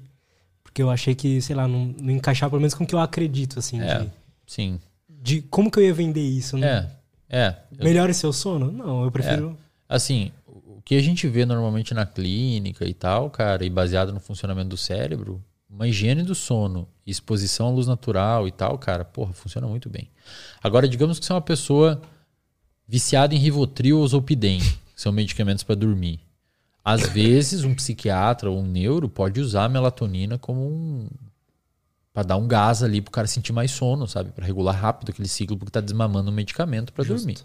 Mas assim, pessoa, meu, ah, eu demoro, um pouco. porra, corrige aí, se expõe à luz, faz, você faz exercício físico. o, cara, o cara fica o dia inteiro num quarto escuro e toma melatonina pra dormir. Porra, meu, aí você não me ajuda também, né? Total, mano. Vai caminhar na rua um pouco, sei Total. lá. Se expor à luz natural. O Top Cortes Podcast oficial mandou. Boa tarde, Eslen Lutz. Super bate-papo, parabéns. Eslen, tem como fazer uma explanação sobre a dopamina para quem tem dificuldade de sair do sedentarismo? Cara, eu acho que a gente falou bastante sobre Falamos, isso já, né? Acho falamos. que assim, é aquela ideia de mentalizar, de conseguir visualizar uma recompensa, de conseguir é, identificar onde no tempo essa recompensa vai estar e quais são os passos para chegar nessa recompensa. É, e principalmente ver o valor do comportamento de sair do sedentarismo. Bicho, é muito bom, cara. O condicionamento físico, Lutz, ele é naturalmente recompensador porque ele foi selecionado por muito tempo. Entende? É, é, o condicionamento físico, ele te, você se sente bem quando está condicionado fisicamente, porque a gente tem uma propriedade chamada de intro, é, capacidade introspectiva. Você consegue sentir os estados internos do seu corpo. Muitas pessoas não, não, não jogam atenção para lá, mas quem está assistindo aí, perceba seu, seu tórax, perceba sua barriga, perceba sua perna dentro. Imagina olhando dentro, assim. Você consegue sentir, tipo, sua canela, dá uma mexida assim. Você consegue sentir, pô, tem uma coisa errada na barriga, teu estômago. Você consegue sentir. Além disso, você consegue sentir aonde que está o seu corpo em relação ao ambiente. Então, se você eventualmente tem sobrepeso, obesidade, você consegue sentir aquilo e aquilo pode gerar um certo incômodo. Então, você ter um, um- um- principalmente o aspecto cardiorrespiratório em dia. Então, pô, você vai caminhar até o mercadinho e tal e não suou, não ficou ofegante. Isso é agradável para você. É um Total, comportamento cara. que foi selecionado. Você, os nossos os caçadores coletores precisavam andar 40 km por dia, 50 km por dia para caçar e coletar sementes e caçar animais. Então, o comportamento de atividade física é bom depois que você consegue se engajar nele. Cara, quem começa a fazer atividade física não para nunca mais. E não precisa ser musculação, tá? Cara, é isso. O Leandro Twin falou um negócio muito foda, cara. Ontem eu fui lá na casa do Twin, né? Fui lá na casa do Twin ontem trocar uma ideia com ele. Ele falou um negócio muito foda. Ele falou que tem, tem pacientes dele, é, é, da consultoria dele, que, alunos, né? Não é paciente, alunos da consultoria dele, que ele. Alunos mais idosos, que ele bota os caras a fazer dança de salão, velho. Genial. Os caras, tipo, se divertem. Idoso mesmo, bem idoso. Bota fazer dança de salão. Às vezes a senhora ali, idosa, não gosta muito do corpo, aí fica meio mal de academia pra um monte de molecada e ela não gosta muito, se sente desconfortável. Cara, genial. O cara colocou uma atividade física altamente engajadora. Então você não precisa necessariamente fazer musculação. Ah, sei lá, meu, luta. Cara, a galera fala muito de Boxe. musculação. Eu não entendo, eu não entendo porquê, apesar de eu gostar, mas eu acho que outras atividades Sim. é muito mais fácil você chegar na intensidade necessária. É, e assim, é- Pra a sentir a musculação sensação você faz boa. sozinho, né? Às vezes você começar por outra atividade como porta de entrada e depois. Porque tem uma hora que você vai pra musculação. Uhum. Porque a musculação vai te dar sustentação. Seja lá qual esporte você faz. O próprio Twin falou, cara, jogador de dama, de xadrez, eles têm que fazer musculação pra melhorar o core. Porque aí você tá com dor nas costas e tem que ter, tomar uma decisão no xadrez e sua atenção tá lá nas costas, pode até atrapalhar. Então, eventualmente, você vai pra musculação. Só que às vezes uma porta de entrada usa outro. Jiu-jitsu, crossfit, Pra mim, vôlei, mano, pra mim, futebol. foi muito É, isso. Porque tem uma galera, aí você meio que tem um compromisso com os caras, aí às vezes faz um happy hour com os malucos, Cara, é um jogo. troca é um uma ideia. eficiente. É, é, e acho que é massa, cara. Sim. Mas tem que ver o benefício. Se você não vê o benefício de sair do sedentarismo, cara, o sedentarismo vai ser benefício pra você. Pensa, se você não tá vendo benefício em outro lugar, por que, que você vai sair de onde você tá? Nosso cérebro gosta de economizar energia. Ah, né? adora. Pra caramba. Tá louco. Você vê um cachorro correndo por aí pra perder a barriga? Pois é. O NXNX. Eslen, qual a diferença da hiperatividade para ansiedade e para a fase de mania? Hiperatividade e ansiedade pode ser. Pode, pode ser sinônimo. A pessoa pode estar ansiosa e ficar hiperativa. Agora, a mania é outra coisa. A mania é um estado de humor. A pessoa está num estado de humor muito para cima. Dorme pouco, come pouco, aumenta a sua capacidade de interação social, busca mais recompensa, fica mais impulsivo. É, Eu tive um paciente que uma vez entrou em fase de mania e queria comprar o aeroporto de Florianópolis. Mas ele queria Não, ele não tinha tinha como, dinheiro. não. Ah, tá. Não como. Mas essa é comum. A mania você faz, fecha grandes negócios. E tem a hipomania, que é um abaixo do, da mania, que seriam os, as pessoas com transtorno bipolar tipo 2. A mania é transtorno bipolar tipo 1. Muitas vezes o paciente mania tem psicose, alta, alta incidência de tentativa de suicídio.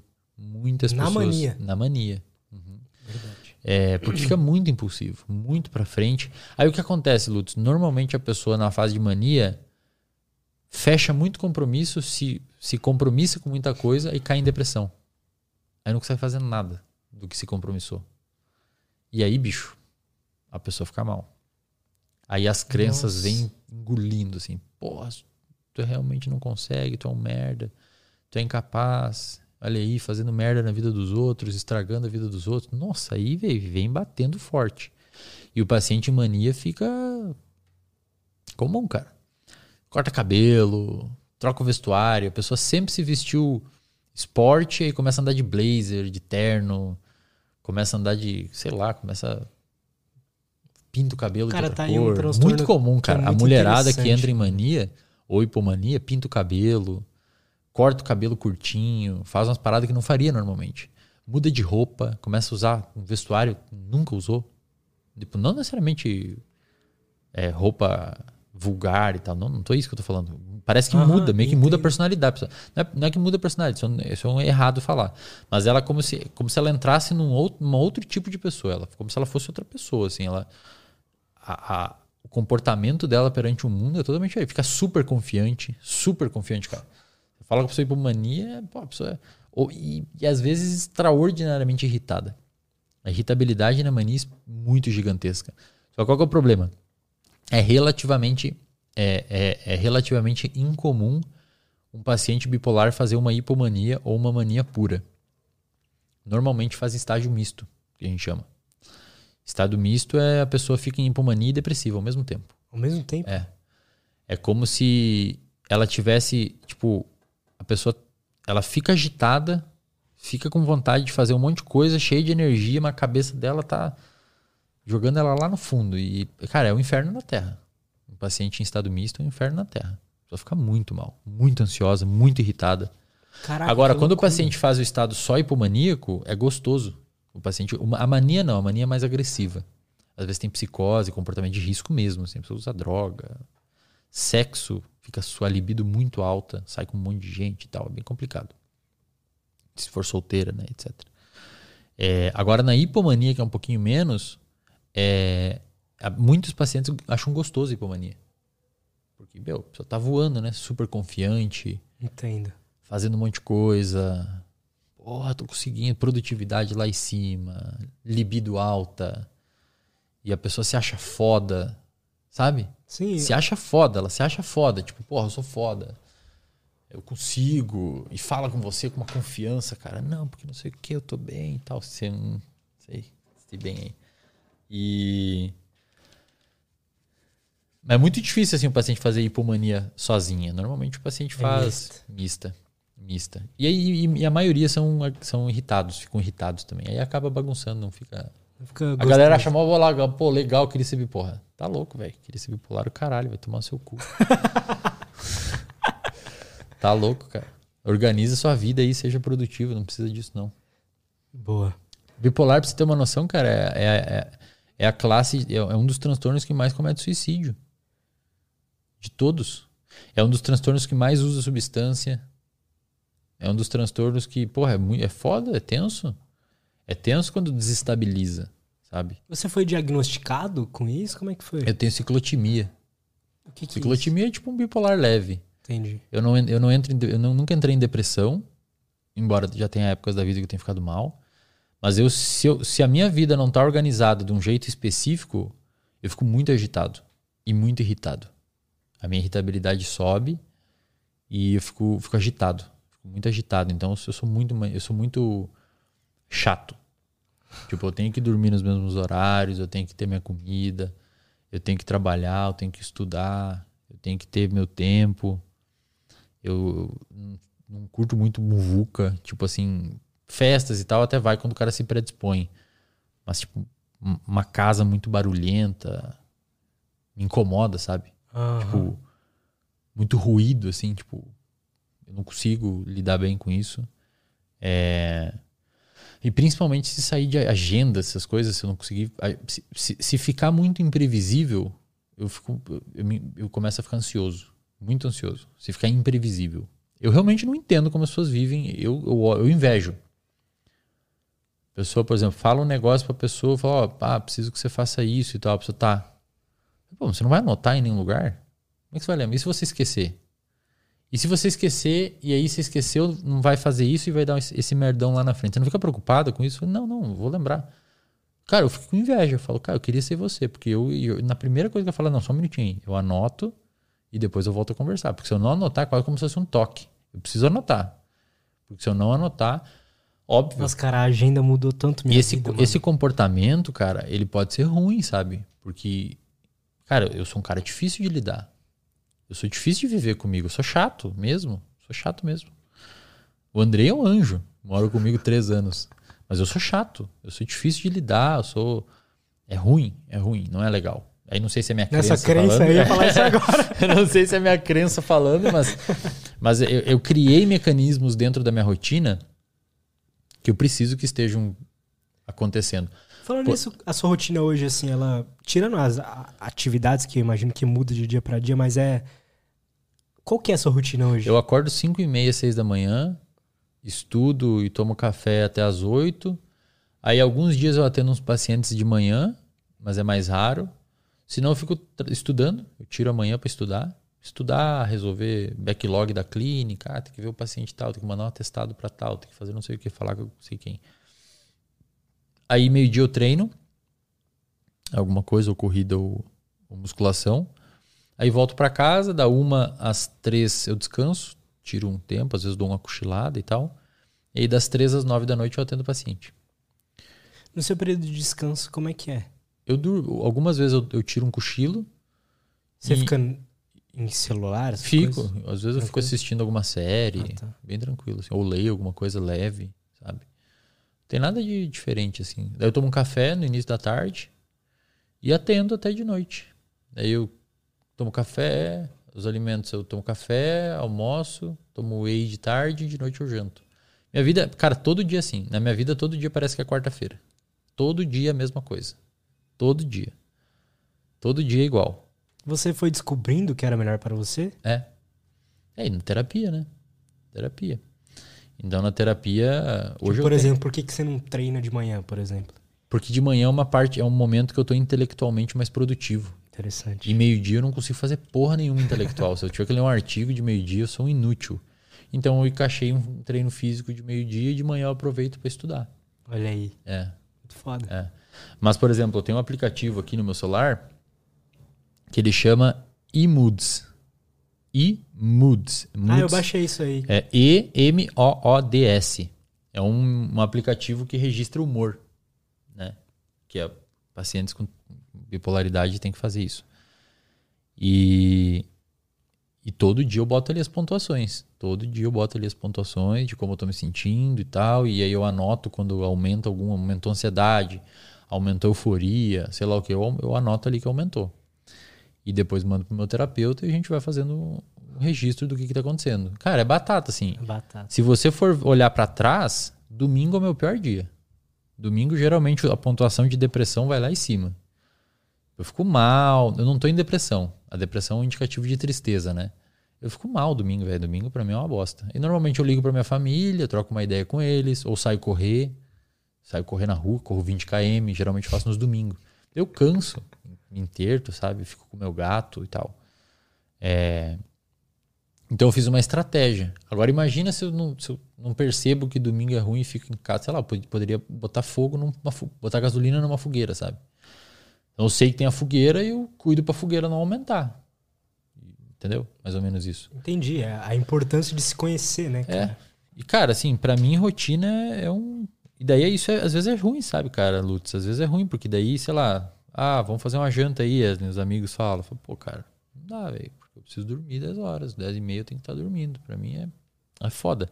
Ah, O meu pilar, o meu critério de até onde eu vou com o meu trabalho é quando começou a mexer no meu sono. Se começou a mexer no meu sono, eu volto. Falo, não. Não vou aceitar mais, não vou mais fazer.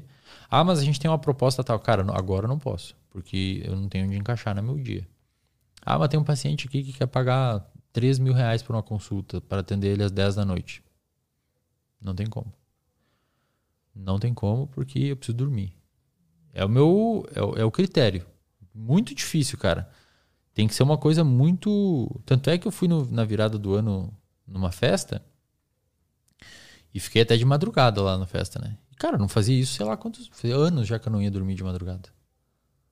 anos que eu não ia dormir de madrugada. E no outro dia foi uma bosta meu dia. Impulsivo, comi porcaria, tava irritado, tava mal. Porra, uma merda. É nítido, cara. É nítido. Total, cara. É nítido. Total. Nítido. O Divino Gabriel mandou um superchat de dezão. Valeu, mano. Muito obrigado. E falou assim: Tenho TDAH diagnosticado e sou viciado em açúcar. Posso, no processo de reduzir os açúcares, substituir por mel e rapaduras? Putz, cara, primeiro o vício em açúcar ele é, ele é discutido na literatura. A gente não sabe se dá para viciar em açúcar. O que você pode é ter um, um comportamento condicionado a ingerir demais esse alimento e se sentir bem ingerindo. Não sei se isso se chama vício. É discutível. Uhum. Agora, trocar por mel ou rapadura, cara, sei lá, cara. Tem que ver com o seu nutricionista, não sei. Teoricamente, vai ser a mesma coisa. É, Mel é doce? Sei lá, não sei. Não sei responder essa pergunta. Boa. A Micheline Silva mandou: Como direcionar um vício? A gente falou um pouco disso. Uhum. Se uma certa pessoa tem um déficit de dopamina e há buscas para regular essa dopamina em forma de vício, como direcionar esse vício? Colocar um vício bom. Falamos disso. Falamos. Você tem que ver os benefícios da parada. Boa.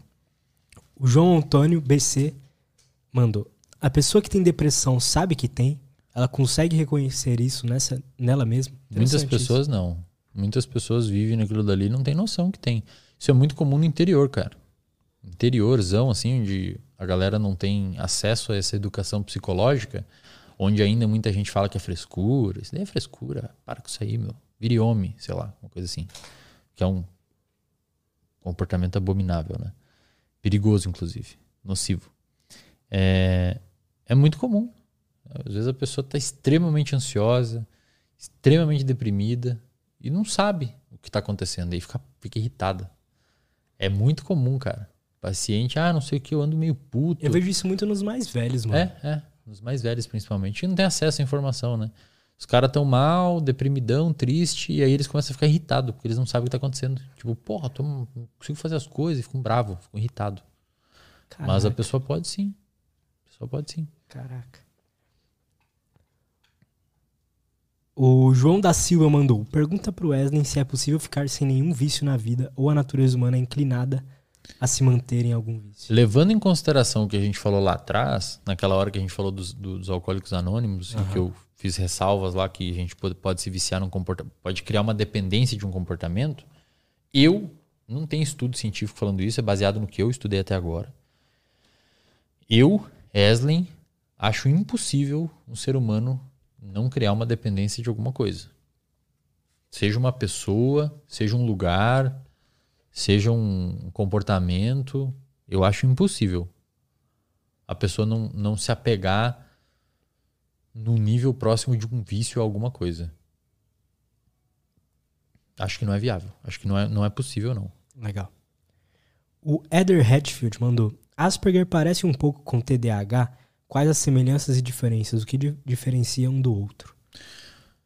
Parece um pouco sim, na verdade, cara. Os dois são tanto o transtorno do, do, do, de déficit de atenção quanto o transtorno do espectro autista são transtornos do, do neurodesenvolvimento, né? Eles são do mesmo grupo, são transtorno do neurodesenvolvimento. Então, é, é, é, na verdade, é um erro diagnóstico muito comum. Você pega a pessoa ali é diagnosticada com TDAH, às vezes é, é Asperger e o oposto também é verdade. Caraca. Se parece bastante mesmo. Aí normalmente um bom médico, um bom exame neuropsicológico consegue fazer a diferença. Mas se parece, é bem parecido. Bem parecido mesmo. Eu queria trazer, não sei se você conhece algum especialista em autismo, essas coisas? Cara, o, o... queria trazer um para falar aqui, é, mano. Acho que vou pensar. Vou pensar e vou, vou te, te aviso. É um assunto muito legal e tem. Eu, eu vejo assim, muita gente nos comentários e tal falando que ah, meu filho foi diagnosticado e tal. Eu acho que seria um, É, um acho episódio que legal. sim. Eu vou pensar e vou te, e te falo. Boa. O Matheus. É uma pergunta grande agora. O Matheus Antualpa mandou. Tenho 17 anos e estou fazendo um tratamento para saber se tenho TDAH. Minha neurologista já receitou vit- Ritalina 20mg para mim. Estava funcionando, perdi a receita e fiquei quase um mês sem ela. E hoje eu volto a tomar Ritalina, só que é LA. Já tomei ela quando era criança, mas meus pais tiraram de mim por ser muito forte. Hoje, voltando a tomar, comecei a me sentir de manhã incrível, só que durante o dia e justamente agora, que deve ser umas 6 horas da tarde, estou me sentindo fora de mim. Estou me sentindo muito frio em relação a tudo. Se não me engano, se chama despersonalização. É normal o medicamento na primeira vez ter esse efeito? Não, dificilmente você tá tendo uma despersonalização. Provavelmente você tá, uma, tá tendo uma bad da, da baixa de dopamina que a Ritalina causou. A Ritalina ela tem um efeito mais rápido, sabe? Muitas vezes. E, e se você. Se, o, o uso do medicamento é um dos. O teste terapêutico, o, o paciente usar o medicamento e responder a ele, é um bom indicativo de TDAH, né? É um bom indicativo. É, mas tem que ver, porque assim, embora todos os fármacos para tratar TDAH eles sejam um psicoestimulante, que aumentam dopamina, o mecanismo deles é bem diferente. Tem uns que têm uma liberação mais lenta, funcionam por mais tempo. Tem outros que dão uma paulada mais rápida e baixam. Tem outros que dão uma paulada e mantêm. Então tem que ver com o seu neurologista. Explicar isso para ele e provavelmente ele vai mudar para um que fique mais tempo, menos tempo. Entendi. Tem que ir manejando até encontrar o certo, sabe? Porque é difícil o médico saber, cara. Ele tem que, tem que você botar no lugar do médico também, né? O cara vai saber como é que são os seus receptores de dopamina no cérebro. Ele, ele vai testar, vamos ver a resposta e vamos ajustar. Perfeito. Última pergunta. Dessa vez é do Paulino, que trabalha aqui com a gente, mora aqui com a gente. Fala, Paulino. E ele fez uma pergunta aqui sobre é, essas novas profissões de criador de conteúdo que vem surgindo, que a gente trabalha com isso. Streamer, que passa, às vezes, 8 a 12 horas por dia em frente ao computador, conversando com um monte de gente e tal. E aí a pergunta dele é o seguinte. é, sobre essas novas profissões, né? Streamer, criador de conteúdo e tal. Que ficam horas na frente do computador, luzes e tal. Fica, passa muito tempo parado também, né? Já ouvi dizer que por ser algo novo, ainda é muito difícil dizer quais são os efeitos que essas coisas podem causar no futuro. O que você acha sobre isso? É perigoso, cara. É perigoso. Se você não cuidar, é perigoso, porque você fica num quarto escuro, sem receber luz natural, então você tem uma, um risco muito grande em desregular o seu sono e o seu ciclo circadiano.